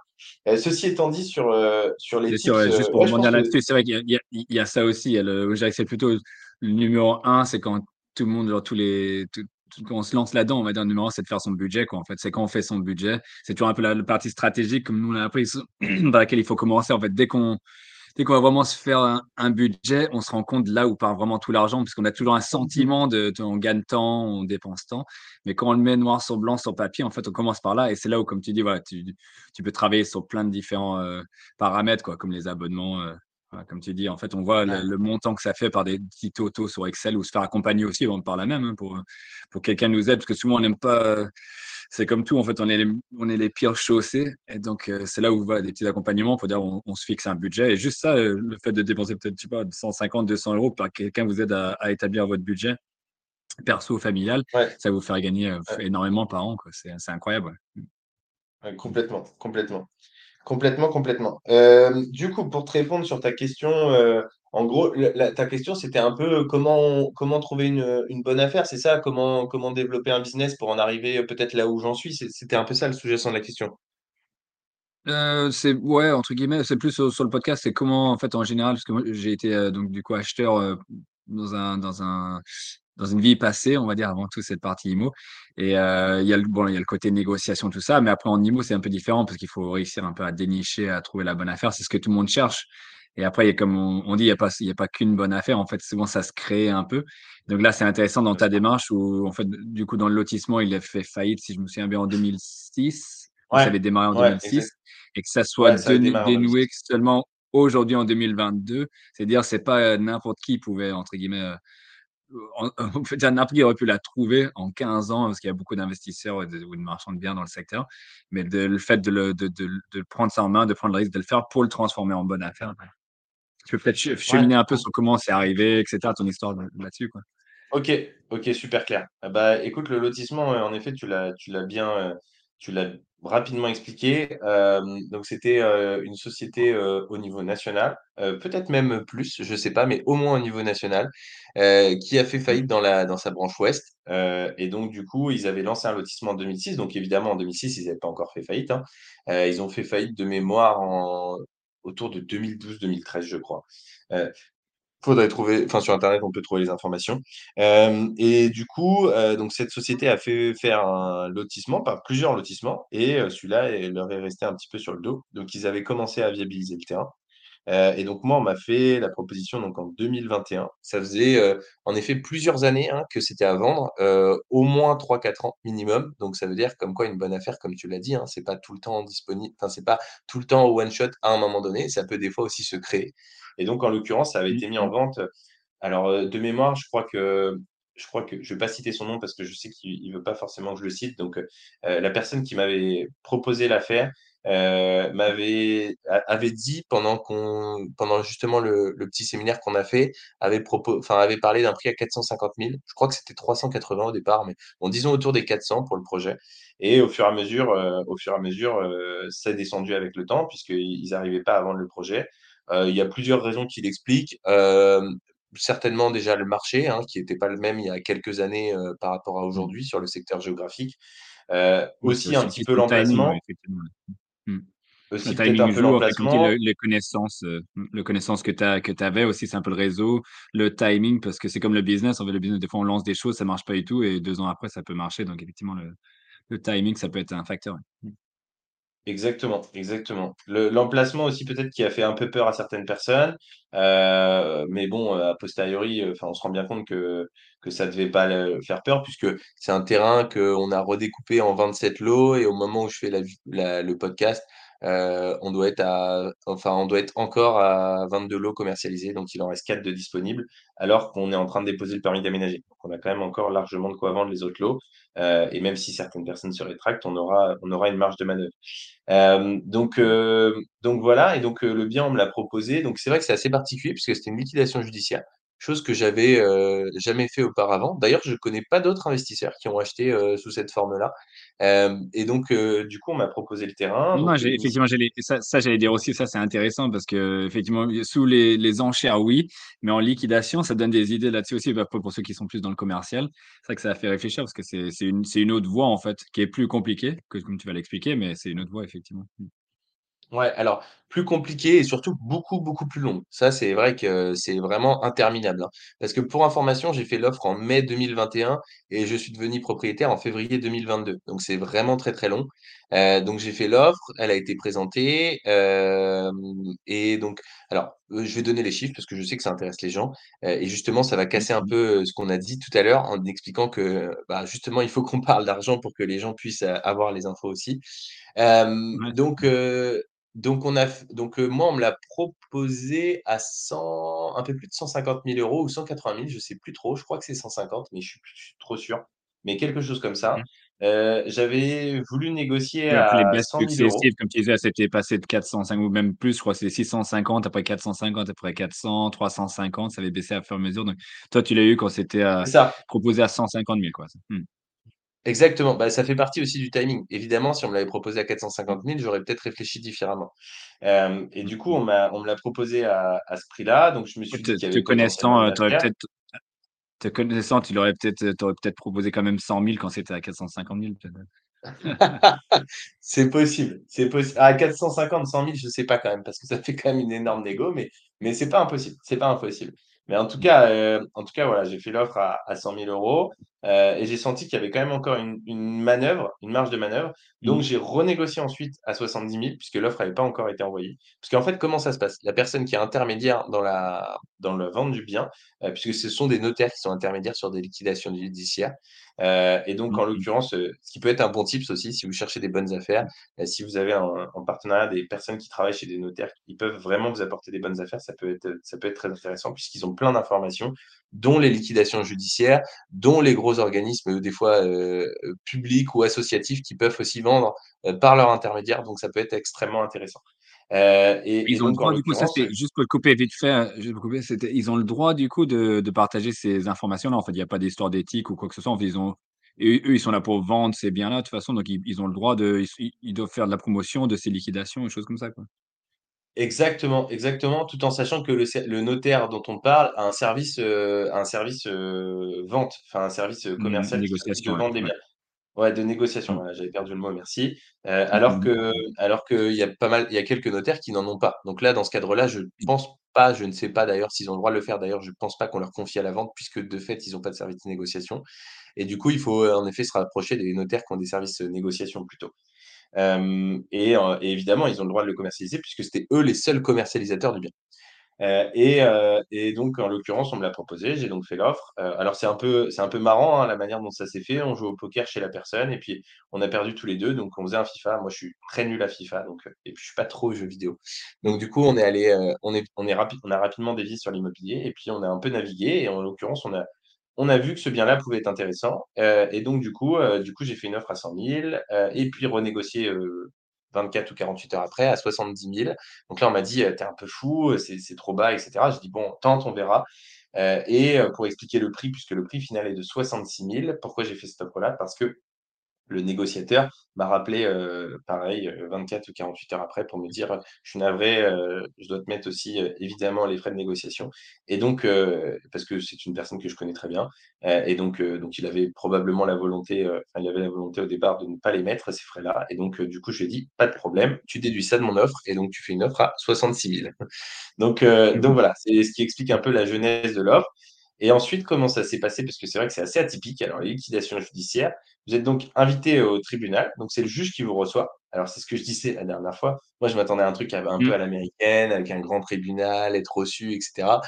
Pas du tout. En Ouais. fait, pas du tout. Vous êtes juste reçu dans un dans un petit bureau, heu, où en fait, le juge vous reçoit pendant alors moi, en l'occurrence, ça a dû durer, heu, 4 minutes, montre en main, donc c'était vraiment très rapide. Mmh. Alors qu'en plus, je m'étais Ouais, déplacé c'est à comme tu disais aussi, heu, comme comme tu disais pour couper un peu dans ton histoire, mais c'est c'est ce que tu disais, que en fait, ça, ça fait, euh, c'est comme pour l'investissement immobilier, en fait, ça fait très peur dans sa tête. En fait, dans sa tête, on se dit, euh, ah, est-ce que ça va être, je vais être devant 40 millions de personnes, et ça va être filmé, ça va être en live, ça va être je sais pas quoi. Et on se fait tout un film, en fait. Donc, toi, tu avais bien préparé ton truc quand même pour dire ah, si c'est une grosse négociation, au moins, voilà. De toute façon, il vaut mieux bien connaître son dossier et, et avoir été bien préparé. Donc, c'est pas du temps perdu. Mais en fait, finalement, tu es arrivé, en fait, il y, a, il y a trois personnes, quatre personnes dans un bureau, quoi. C'est tout ce que Ouais, exactement. Ah, Exactement. Souvent, on se fait des, des, des images, surtout quand on connaît pas. Et là, en l'occurrence, je connaissais personne qui l'avait fait, ben, j'y allais un peu comme ça, en mode découverte. Et, euh, et c'est vrai que c'est vrai que j'y suis arrivé. Bah, tu as raison de le dire. En fait, c'était à Nanterre. Je me souviens, j'avais pris un train super tôt, enfin assez tôt le matin, alors que j'avais rendez-vous genre à 14 heures. Mais parce qu'en fait, je voulais me poser pendant deux heures. Je voulais être sûr d'avoir préparé mon truc, tu vois, je l'avais bien préparé en amont. En fait, j'avais préparé tous mes arguments et tout, et je suis arrivé en mode, je me déplace pas pour rien, quoi, tu vois. Et, euh, et en Mm. fait, quand je suis arrivé, juste avant d'être reçu par le juge, euh, en fait, il y avait un- y a une salle où tu as toutes les personnes qui sont là pour justement une liquidation judiciaire, qui sont dans cette salle et qui, euh, bah, qui, qui discutent ou pas d'ailleurs, et qui attendent le juge. Et donc, nous, en l'occurrence, en plus, on avait, le juge avait pas mal de retard. Et donc, du coup, le gars, le gars arrive, le gars qui était contre moi, donc que je connaissais pas, enfin, contre moi, je sais pas si on peut dire ça, mais en tout cas, qui était, qui était face à moi, le vendeur. représentait l'autre en partie, fait, quoi. Ouais. Exactement. Et du coup, c'était là, c'était l'avocat en l'occurrence. Et l'avocat, je l'entends décrocher son téléphone et il fait, ouais, c'est, où le projet? C'est à, c'est à, c'est à Pont, Pont-Livy, Pont-Divy? Et je me suis dit, oh là, il connaît même pas son dossier, il arrive comme ça. Alors, je me suis un peu méfié parce que je me suis dit que ça pouvait être une stratégie pour me déstabiliser, puisque, en fait, euh, on entendait bien euh, dans la salle, on voyait bien qu'il y avait tout le monde et que la salle était petite et tout le monde s'entendait parler. Donc, euh, ça me- je me suis dit, bon, méfie-toi, ça se trouve, il fait ça exprès pour déstabiliser, il fait genre, il connaît pas le dossier. En fait, ça dure. Donc, je suis resté focus. Euh, je me suis quand même dit que c'était quand même euh, potentiellement, euh, bah, potentiellement une bonne chose. Et euh, bon, il s'est avéré que Mm. c'était vrai, puisque l'avocat est arrivé dans la pièce, il avait tout un dossier avec des feuilles, il a commencé à feuilleter le truc, et le, et le juge en s'asseyant, donc le juge était très à la cool. hein, euh, c'était une période où euh, c'était en septembre, octobre, il y avait un peu le masque obligatoire et tout, ça revenait, et euh, juste après l'été l'année dernière, et en fait, quand je suis passé devant le Mm. juge, en fait, euh, le juge, le juge est arrivé sans masque. Donc je me suis dit, oh là, lui, il est vraiment à la cool. Donc, euh, Mm. donc du coup, je suis allé dans son bureau et là, il a dit, bon, alors, le sujet qui nous concerne, c'est sur quelle région? Et le mec, je savais très bien qu'en disant ça, de toute façon, j'allais, j'allais savoir dans la, dans la seconde s'il avait joué ou pas à un jeu tout à l'heure. Et enfin, juste Ouais, c'est un peu juste pour te euh, couper aussi sur la partie sur la partie quick tips hein, toujours pour parce que j'aime bien ajouter de la valeur aussi. C'est vrai que ça c'est un des c'est un des trucs déjà de un de, de bien préparer comme on disait son sa négociation, c'est le, le truc de base. Et numéro deux, c'est après voilà, c'est souvent laisser les autres parler en premier ou voilà, vous les laisser comme comme il dit souvent faire l'offre en premier au niveau des chiffres et etc. Laisser l'autre. Mais bon là c'est vraiment typiquement le cas, tu l'as laissé parler en premier du coup. Ah, Exactement, je, me suis dit, bah, vu qu'il, a priori, connaît pas le dossier, du coup, il doit pas connaître la région, puisque le, comment dirais-je, le juge a demandé la région. Et donc, le gars, il dit, donc le juge, dit, voilà, quelle région euh, nous concerne aujourd'hui? Sous-entendu, quelle région de la France, évidemment. Et, euh, et le, le gars répond, euh, bah, euh, c'est la ville de Pontivy. Donc, bon, il avait, il avait réussi à, à trouver le, nom de la ville, donc il avait bien compris, je pense, le nom de la ville. Il dit, c'est la ville de Pontivy, etc. Donc, je le laisse parler, je le laisse parler dix quinze secondes. Et puis, et puis je vois qu'il s'embourbe un peu, qu'il ne savait pas trop où aller. Et du coup, je prends le relais, je dis, bon, bah, bonjour monsieur le juge, euh, euh, du coup, euh, du coup, pour vous répondre, euh, on est sur la région de la Bretagne et plus spécifiquement le département du Morbihan, puisque c'était votre question au sujet de la région. Et donc forcément, bah, l'autre, il se fait casser d'entrée, donc ça fait mal. Le juge, je pense qu'il rentrait bien dans le jeu, il était, il était un peu dans le délire. Je pense qu'il s'en foutait un peu parce que j'ai appris sur une autre affaire ensuite qu'il était à la retraite fin d'année dernière. Donc en fait, il était à deux trois mois de la retraite. À ce moment-là, je ne le savais pas, mais mais je pense qu'il en avait un peu plus rien à faire. Ça lui faisait bien marrer. Il a vu un petit jeune arriver. Et donc, du coup, le Mm, dossier s'est mm. fait un peu vite fait, bien fait. L'autre a essayé de négocier, mais sans, sans plus. Le juge a dit, bon, bah, écoutez, je vous la fais courte, hein, mais le juge a dit, bon, bah, écoutez, on va pas s'embêter. Est-ce que ça vous va? Oui, voilà, hein, hein, tac, tac. Et même s'il y avait une- un avis de réserve ou un avis négatif par rapport à l'offre que j'ai fait, euh, eh bien, ils ont quand même accepté. Et donc, ça s'est goupillé, euh, ça s'est goupillé comme ça. Et puis, euh, et puis après, j'ai lancé comme tu disais en fait, il avait Tu avais demandé déjà avant, quand il était au téléphone, je souviens dans, dans ton explication, tu disais qu'il avait, euh, il avait demandé s'il veut négocier le jeune, qu'est-ce que je dis, tout ça. Et, et il avait dit, Exactement, ouais. bah voilà, vous acceptez de toute façon, il faut lâcher le truc. Et en fait, euh, tu savais qu'une fois que tu étais face au juge, ils ont dit, c'est quand même l'offre, elle est un peu basse. Et même le juge, il était, il était un peu, c'est intéressant parce que j'ai déjà été face à ce genre de situation aussi. Ils sont assez cool. Effectivement, ils ont un œil sur, en disant, voilà, il y a un jeune qui en veut, c'est cool de, de lancer ça, surtout s'il partait à la retraite. C'est pas une question d'argent, c'est plus une question de relation et autres et de voir que l'autre, il était pas du tout prêt, et que toi, tu t'en voulais, etc. Ça a dû le motiver aussi. Et donc, pour lâcher, tu, tu défendais un peu ton stack, tu voulais pas lâcher sur ton offre en disant non, c'est pas si bas que ça, vous connaissez même pas l'endroit, vous connaissez pas du tout les prix hauts du marché, etc. Donc, tu avais plus de cartes en ah, main. je, vois que tu, je, vois, je vois que tu résumes mieux que moi le, le truc, tu as retenu euh, mieux que moi l'histoire. Mais, euh, mais bien euh, ouais, de négociation, c'est pour ça que ça me passionne aussi. Non, non, mais tu as raison, tu raison de le dire. C'est vrai que j'ai pas évoqué euh, tous ces points-là, mais parce que je, je veux aussi ne pas, ne pas trop détailler, parce que je sais que j'ai tendance à parler beaucoup, donc, euh, donc j'essaie de, j'essaie d'aller un peu plus vite. Mais tu as raison, il y a tous ces enjeux-là. En effet, au téléphone, j'avais entendu que qu'il disait que si jamais, euh, si jamais je négociais pas, il lâchait. Donc j'avais aussi cet argument de poids qui m'a, qui m'a un peu rassuré, mais encore une fois, je savais pas si c'était du bluff ou pas. Donc, donc mmh. voilà, j'ai toujours été vigilant, mais c'est vrai que ça allait très très vite. Et le juge en face, en plus, tu vois, je pense qu'il y a des choses comme ça, tu as des petites on, t'aide un peu dans la vie, que tu le veuilles ou non. Il y en a qui disent il n'y a pas de hasard. Je ne sais pas s'il n'y a pas de hasard, mais en tout cas, il y a des choses, des fois, ça pose question. Et euh, il n'y a pas grand monde que je connais qui est le même jour que moi. Mais, mais le jour, euh, le, le, mec, euh, le juge, en fait, était né le même jour que moi. Alors évidemment, pas la même année, hein, puisqu'il partait à la retraite, mais, mmh. mais le même jour que moi. Il était né le 29 octobre. Et donc, du coup, ça, c'est tout bête, hein, mais ça se trouve, c'est des petits trucs, tu vois, qui m'ont donné un petit coup de main. Ils se dit, bah, le petit jeune, il est né le même jour que moi, je vais filer un coup parce qu'il me l'a fait remarquer. Euh, on a fait d'autres négociations ensemble. Dire peut-être après, par la suite, ouais, c'est ce que j'allais dire. La, la, prochaine fois que tu l'as vu, tu aurais pu lui dire que toi aussi, tu partais à la retraite bientôt, du coup. Grâce à l'immobilier. J'aurais pu lui dire ça, mais. Pas trop le cas. on on vend pas trop du rêve sur, le, sur ces podcasts et dans le monde de l'immobilier. On sait que c'est du boulot, mais même si, on, même si on pourrait partir à la retraite, toi, on aime bien être actif et, et faire des choses. Donc, c'est un peu ça aussi l'histoire du, du podcast. Mais euh, non, c'est, je te laisse continuer du coup. Ouais, non, mais du coup, et du coup, ça a avancé. Et ce qui a fait que l'opération, euh, en plus, s'est transformée d'autant plus intéressante, c'est que a posteriori, on a su qu'il euh, y avait plus de terrain viabilisé que, que, ce qui avait été annoncé.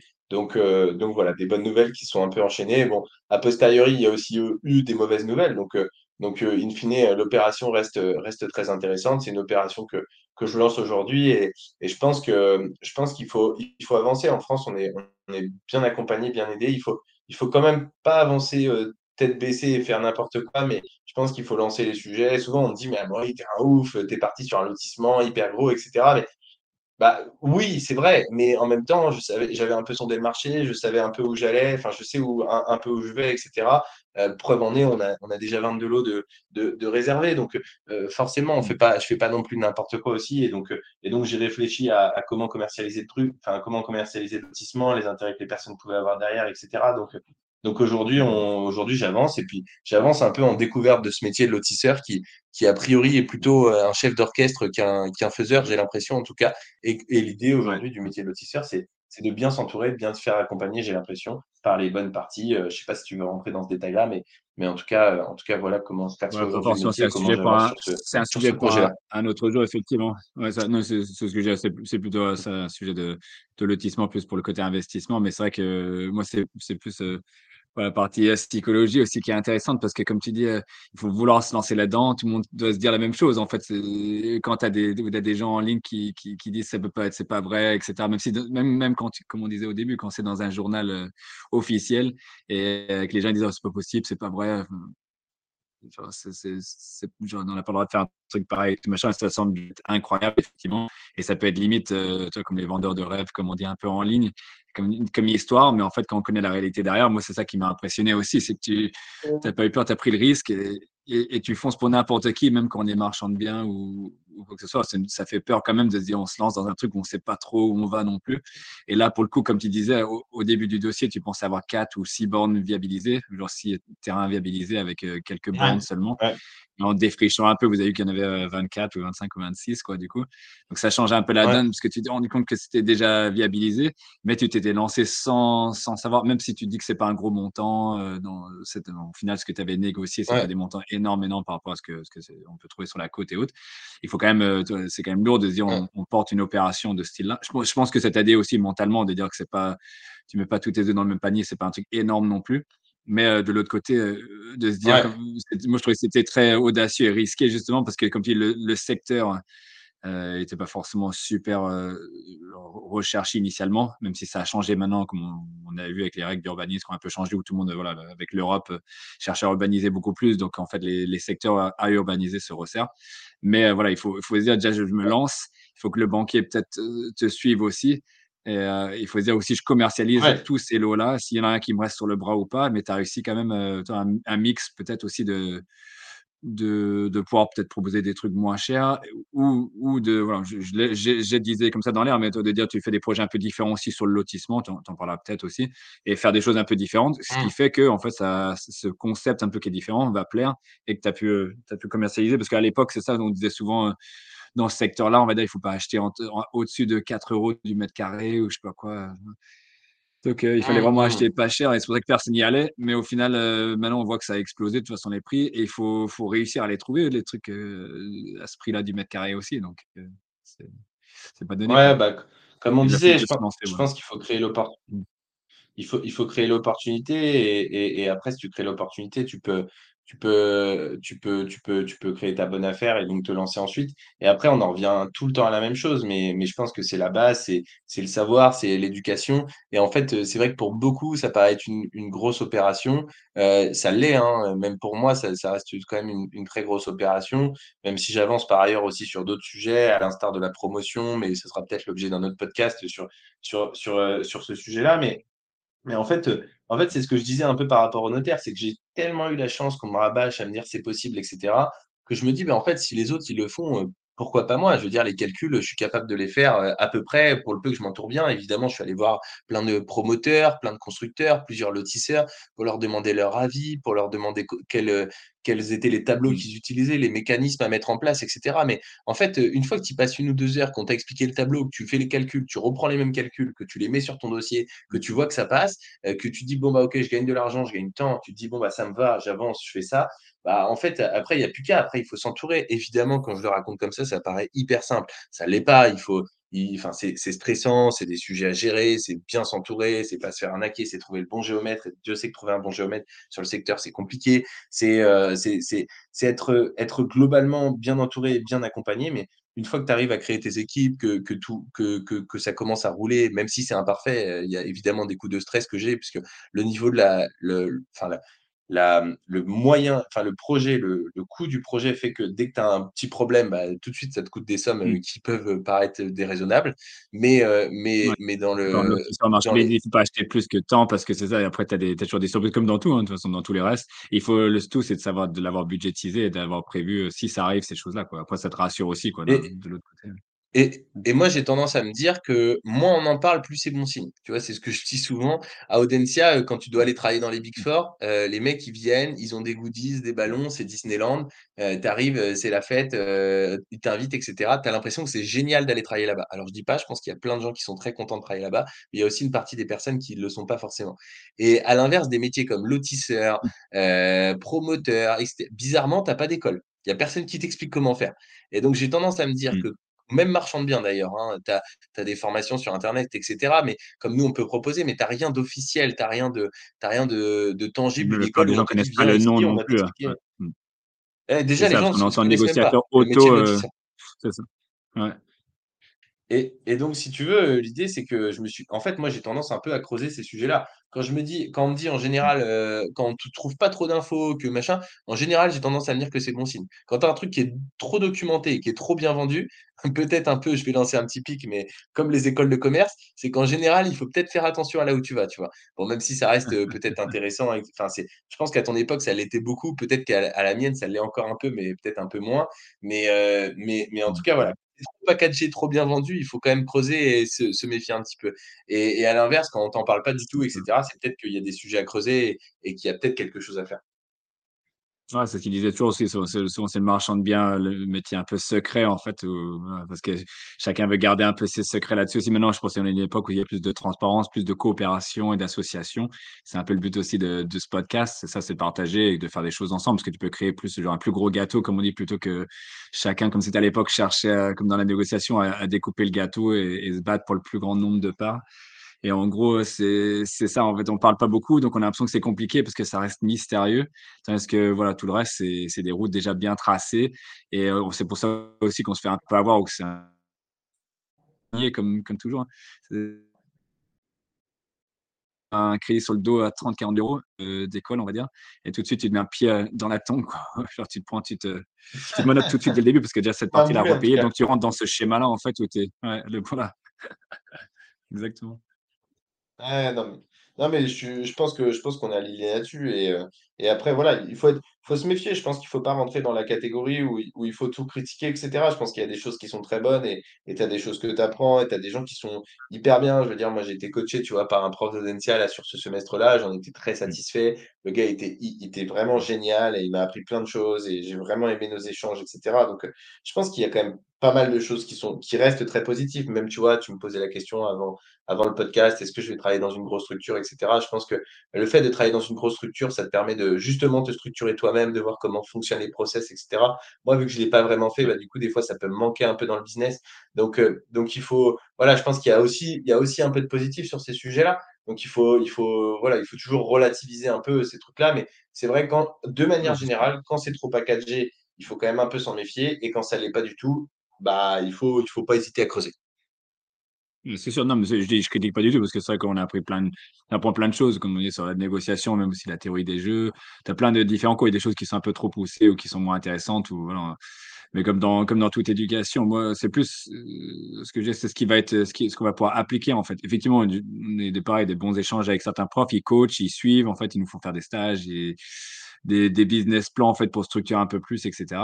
Mais comme tu disais, on n'est pas obligé d'aller travailler dans des grosses boîtes pour, euh, pour avoir des process. hein. C'est des choses qu'on peut de toute façon tout à fait découvrir Ouais, par soi-même. Où il y a tellement de choses. En fait, ça évolue. C'est plus dans le sens, ça évolue tellement vite que euh, ce qu'on ouais, aura appris. Moi, ce que je trouve qui est bien dans les écoles, comme dans toute école, je pense avec l'éducation, c'est qu'il y a un savoir-vivre en fait. Et ça, ça arrive de plus en plus aussi sur les réseaux. C'est un peu quand on va voir le notaire ou le banquier, il y a un peu une connexion qui se fait avec les gens, si on s'entend bien ou pas.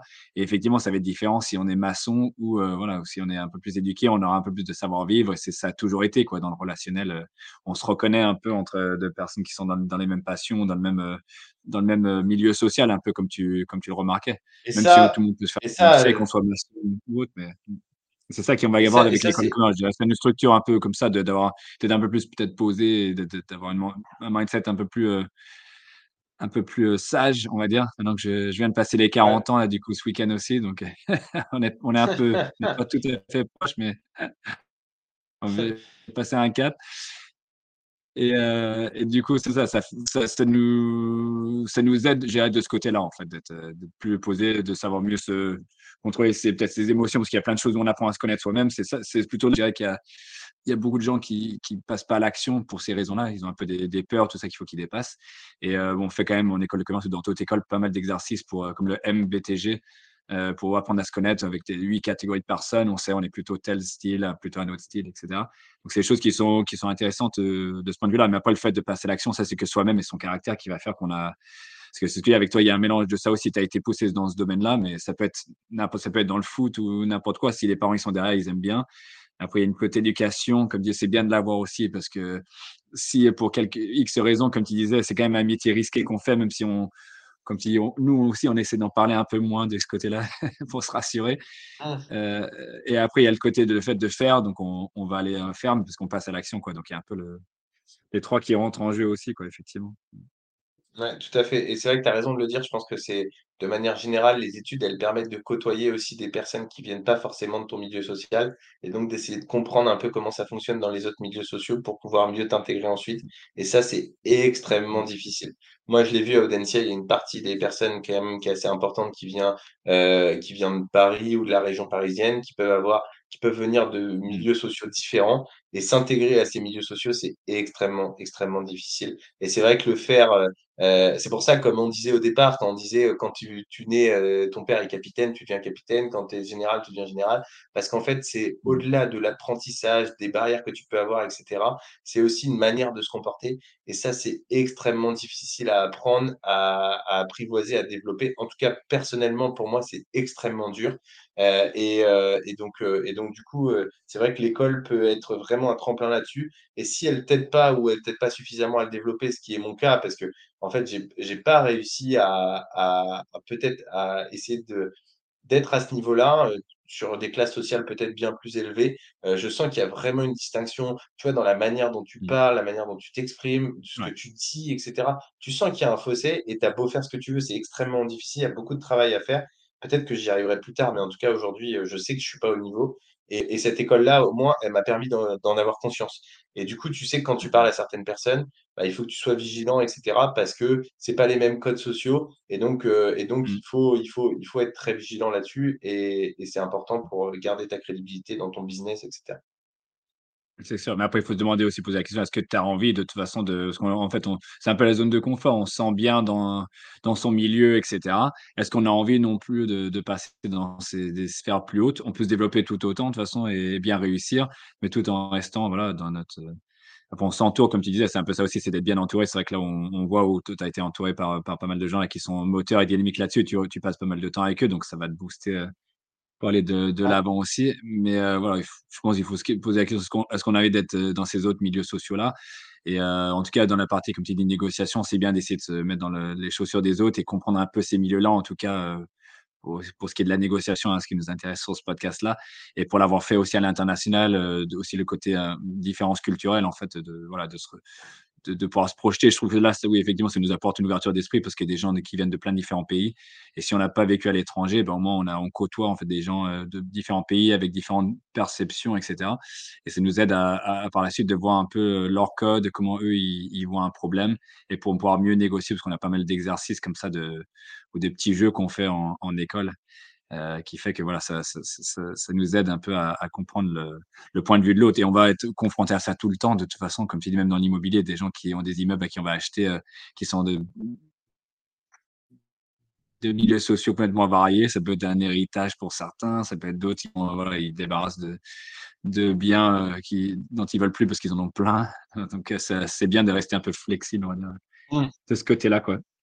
Euh, du coup, ouais, mis à part euh, donc cette expérience-là, je pense que c'était une, bonne affaire pour toi. Ça a pris ouais, un an ou un peu plus en fait du, du début à la fin, et tu as pris quand même pas mal de risques en, en posant euh, une offre comme ça et en, en, en continuant, en, lâchant rien, on va dire, pour aller jusqu'au bout. Et même ce que je trouve aussi très admirable, c'est que tu, tu, le- tu le comment dire, tu le publicises parce que c'est quelque chose quand on se lance sur une opération comme ça, on ne sait pas trop où on va aller non plus. C'est risqué. Et donc, euh, en fait, c'est un peu le monde moderne, comme ils disait, transparent et sur les réseaux sociaux. Comme tu peux réussir, comme tu peux te planter. Les gens, bon, ils le sauront peut-être pas forcément par la suite, mais c'est quand même assez courageux de se mettre comme ça euh, sur les réseaux et de, de faire un suivi peut-être continu. Je ne sais pas si tu as un petit projet euh, lié à, ce lotissement, si tu vas continuer à l'utiliser un peu en personal branding, en, ou pour ton Ouais, développement, ou ouais. continuer de faire un suivi de- du chantier, tout ça? Ouais, complètement, complètement. Je vais l'utiliser évidemment, heu, pour, heu, pour partager sur les réseaux sociaux. Heu, évidemment, évidemment, tu as raison de le dire, ça ça fait partie du sujet pour justement montrer que c'est possible ce que je fais, comment ça fonctionne et cetera, pour en Mm, parler, expliquer ce qui fonctionne, les étapes et cetera. Hem et et même, et même par la suite, comme, je le disais brièvement tout à l'heure, je vais réaliser une promotion immobilière, un immeuble dessus. D'ailleurs, il y a peut-être même une autre promotion immobilière qui s'est présentée que je vais faire en parallèle et donc l'idée, c'est aussi de parler un peu de ce métier de promoteur et en fait, ce que j'adore, c'est que finalement, je le découvre presque au moment où je le présente. Et du coup, ça montre aussi qu'on peut partir de zéro et y arriver. Bon, alors j'espère que je vais y arriver, puisqu'au moment où je fais ce podcast, c'est pas fait. Mais, euh, mais en tout cas, voilà, il n'y a pas de raison. J'essaie de tout mettre en place pour que ça fonctionne. Et donc, montrer qu'on apprend au fur et à mesure. Parce que c'est vrai que souvent, on a tendance à avoir de l'information et les personnes ont déjà fait, euh, ont déjà fait pas mal de sujets. euh, ils connaissent bien le truc. Et en fait, quand ils t'apprennent, ça fait déjà mm, 10 ans qu'ils le font. Et moi, j'aime bien cet aspect à mm, dire, Bon, bah, pour, pour les locations, pour le coup, j'en parlais pas. Donc, c'est vrai qu'aujourd'hui, c'est un peu facile pour moi de parler de location parce que du coup, ça fait des années que je le mm, fais. Donc, euh, c'est c'est- c'est peut-être moins parlant. Les gens se disent, ah bah ouais, mais il le fait, mais ça fait déjà des années qu'il le fait. Là, pour le coup, lotissement mm, promotion, bah, les gens qui me suivent depuis quelques mois euh, bah, voient en fait que c'est vraiment le début pour moi. Alors, j'ai fait de la construction-vente, mais c'est pas pareil. Mais sur la promotion immobilière, les engagements sont totalement différents. Les lotissements, c'est pareil. Tu as des mm, soucis d'assurance, tu as des soucis euh, euh, bah, liés aux partenaires avec qui tu travailles. Je parlais du, du géomètre expert tout à l'heure euh, pour le mm, lotissement. mm, Il y a le constructeur qui t'accompagne euh, ou pas, les équipes qui t'accompagnent pour la mm. promotion immobilière, la responsabilité, la décennale. Enfin, tu as plein d'enjeux qui rentrent en considération. Et du coup, je trouve ça génial de partager en même temps. Comme ça, les gens, ils découvrent et ils se disent, mais en fait, lui, c'est un ouf. Et mais si lui, c'est un ouf et que moi, je suis un ouf, je peux faire pareil.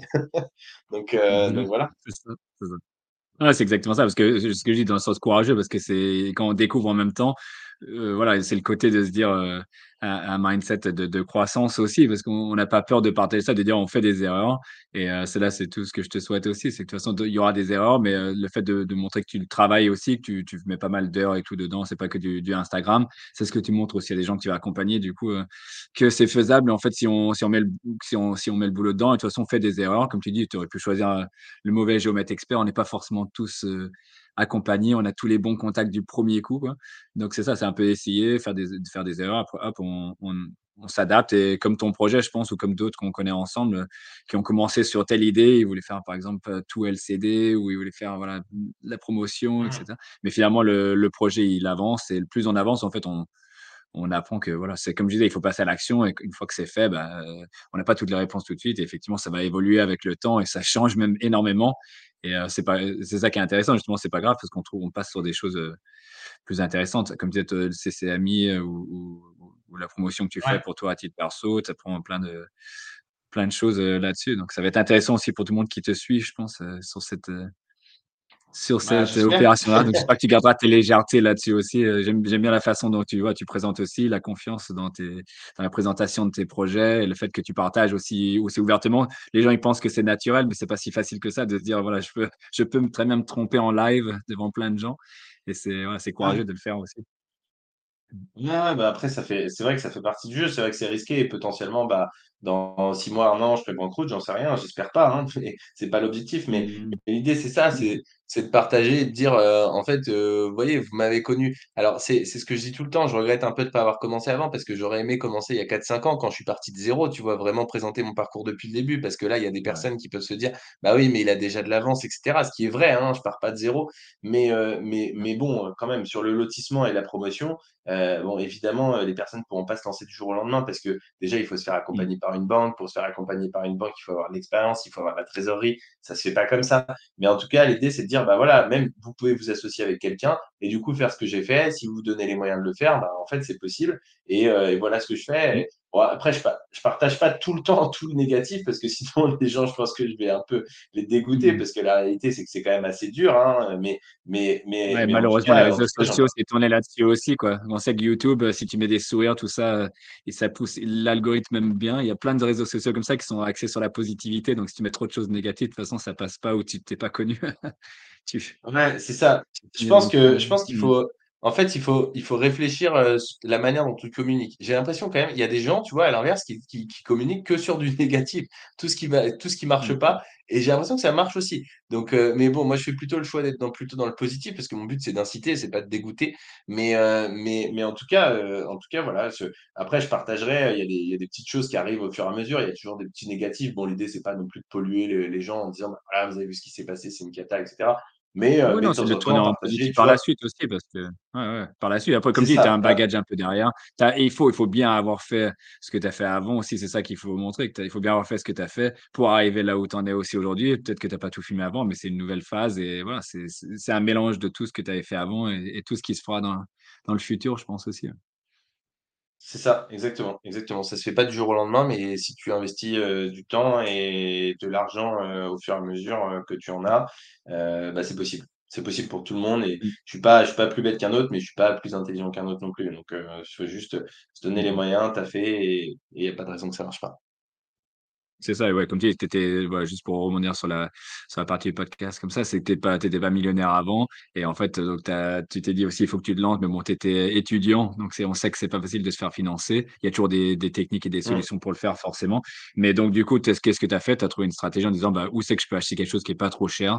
Déjà une pour, euh, pour que ce soit pas trop risqué ou que j'ai pas trop peur de le faire. Et ça, c'est une stratégie que plein de personnes peuvent faire. Il ne faut pas tous venir au centre de Bretagne non plus, parce que c'est encore protégé jusqu'à là. Mais c'est quelque chose qui est possible un peu partout, de, trouver une petite ruine ou quelque chose, voilà, de passer du temps à faire des visites pour trouver sa bonne affaire dans son budget, etc. Et après, on augmente petit à petit. Est-ce que toi, tu as, une, très bonne affaire à, partir avec nous, une autre petite histoire, peut-être comme ça, où tu avais l'impression de faire une, bonne affaire euh, bah, tiens, une, une, très bonne affaire que je suis en train de rendre euh, excellente en ce moment, sans, sans euh, trop abuser sur les mots. C'était un peu la, le premier achat que j'ai acheté, la première maison, pour ne rien cacher. Mmh, mmh. Ce qui est ce qui est bien avec cette histoire, c'est qu'elle est, hem, elle elle regroupe un peu tout. C'est-à-dire qu'elle va regrouper aussi toutes mes erreurs. Donc je l'ai acheté pas cher, hein, je peux donner les chiffres, j'ai acheté 18 000 €, heu, net vendeur. Enfin, on l'a acheté propriétaire à 2 avec, heu, avec mon père qui était mon premier associé sur mes opérations d'État. Puisqu'évidemment, il m'a toujours dit de le faire, parce que ça paraissait évident que ça soit mon premier associé, en sachant que lui-même ne l'avait ne l'avait pas fait sur l'investissement locatif. Donc, heu, c'était une première pour tous les 2 et heu et du Ah coup, oui, on a. on on C'est a ça qui est a intéressant, investi en fait, juste pour rebondir là-dessus, c'est ça qui est très intéressant. Lui, il l'a jamais fait, mais en fait, il t'a poussé à toi, à le faire, à te lancer. Mais il voulait toujours le faire, c'est ouais. il avait la mentalité de le faire, mais c'est même pareil pour lui, en fait, il il a eu besoin de toi, peut-être dans quelque sorte, pour se dire vraiment, il il se prouve à lui-même et à toi-même aussi que de de le faire, quoi.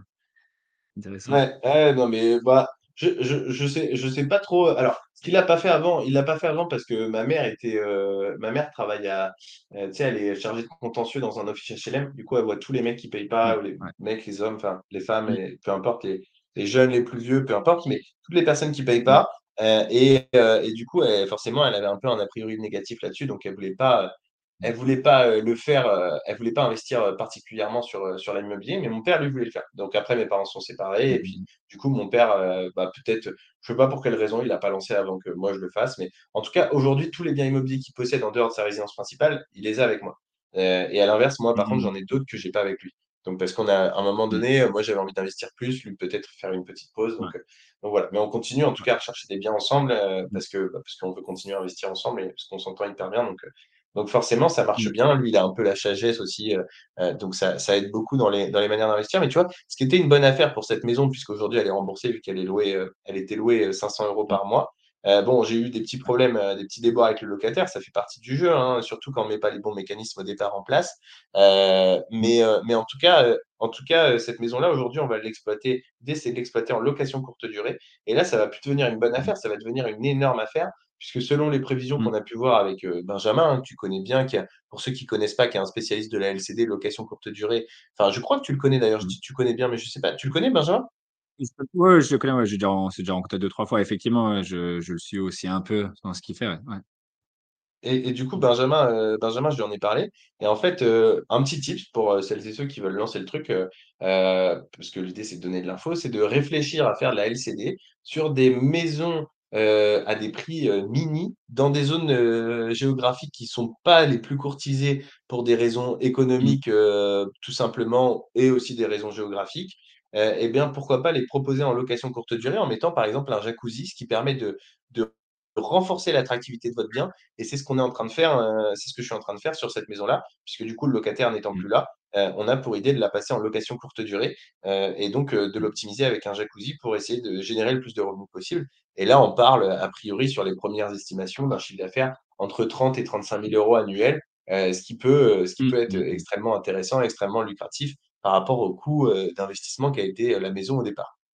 Donc Mmh. voilà c'est intéressant parce que moi, je je comme tu dis, je je sais que moi, j'en fais aussi de la ici, heu, aussi comme tu dis, c'est un peu plus paumé où tu te demandes les gens veulent plutôt aller sur la côte, mais bon, ça marche très, très bien sur un, c'est un peu toujours les mêmes mécanismes, hein. C'est quelque chose qui a été très bien rénové, heu, qui est très, très qualitatif, on va dire, avec, des des touches anciennes et autres et donc ça se loue bien comme ça, mais c'est vrai que je me serais posé plus la question si c'était un simple appartement pour de la LCD dans le secteur. Parce que c'est souvent bon, on voit bien que c'est juillet, août, les vacances où il y a vraiment une forte demande. mmh.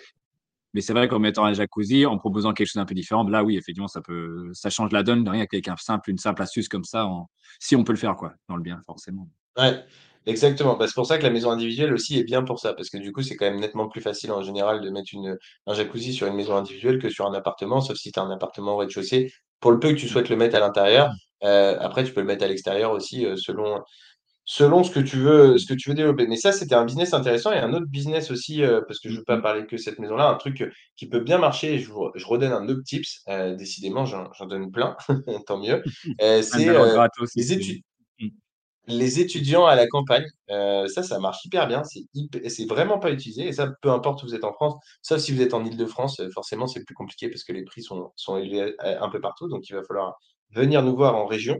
Mais, heu, peu importe où vous êtes en France, il y a plein de lycées, heu, qui sont, heu, qui font BTS, CFA dans des zones agricoles, pour, bah, des métiers Mmh. agricoles, fleuristes, que sais-je, enfin un peu tous ces souvent ces métiers-là sont dans sont sont dans des sont, des formations sont proposées dans ces lycées-là et du coup, euh, et du coup, en l'occurrence, moi, je l'ai fait euh, dans une ville où on a euh, sept appartements, euh, deux T2 et, cinq studios, euh, qu'on loue euh, à des, euh, des étudiants ou des jeunes actifs du secteur euh, qui sont du coup en études là-bas euh, ou euh, jeunes actifs qui travaillent dans des, uni- dans des usines à côté. Et ça, c'est pareil, euh, en campagne, ça te permet d'avoir des Mm. rendements.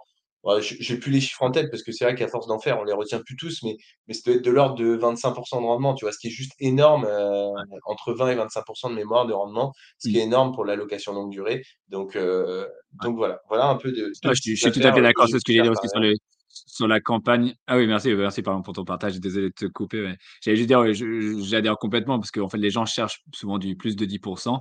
Et après, quand on parle de campagne, euh, là, on sait qu'on peut trouver du, plus de 10% facilement, on va dire. Et, euh, mais après, ça effraie les gens. Et après, moi, ce que je dis pas souvent, c'est que souvent, j'étais un peu dans les mêmes affaires que toi. En fait, la plupart des choses. Après, j'ai fait un peu des travaux moi-même, parfois, des choses comme ça aussi. Donc, ça aide. Mais on, arrive, on peut arriver à du 25% assez facilement parce que juste grâce au fait de trouver la bonne affaire, on sait que c'est fortement négociable vu les secteurs des fois où il y a plein de choses à refaire dedans, on va dire. Et, euh, et euh, voilà, la demande, elle est juste euh, énorme. Il y a un récemment comme ça où je suis, à, je suis autour des 25% en location classique. Et on a eu, je crois, 40 ou 50 candidatures. C'était, c'était juste incroyable. Les gens ont très peur de ça. Mais après, il y a plein d'autres stratégies. Comme tu dis, je suis en train de, d'aider quelqu'un actuellement là, pour l'achat d'une maison en fait avec euh, sept chambres dedans.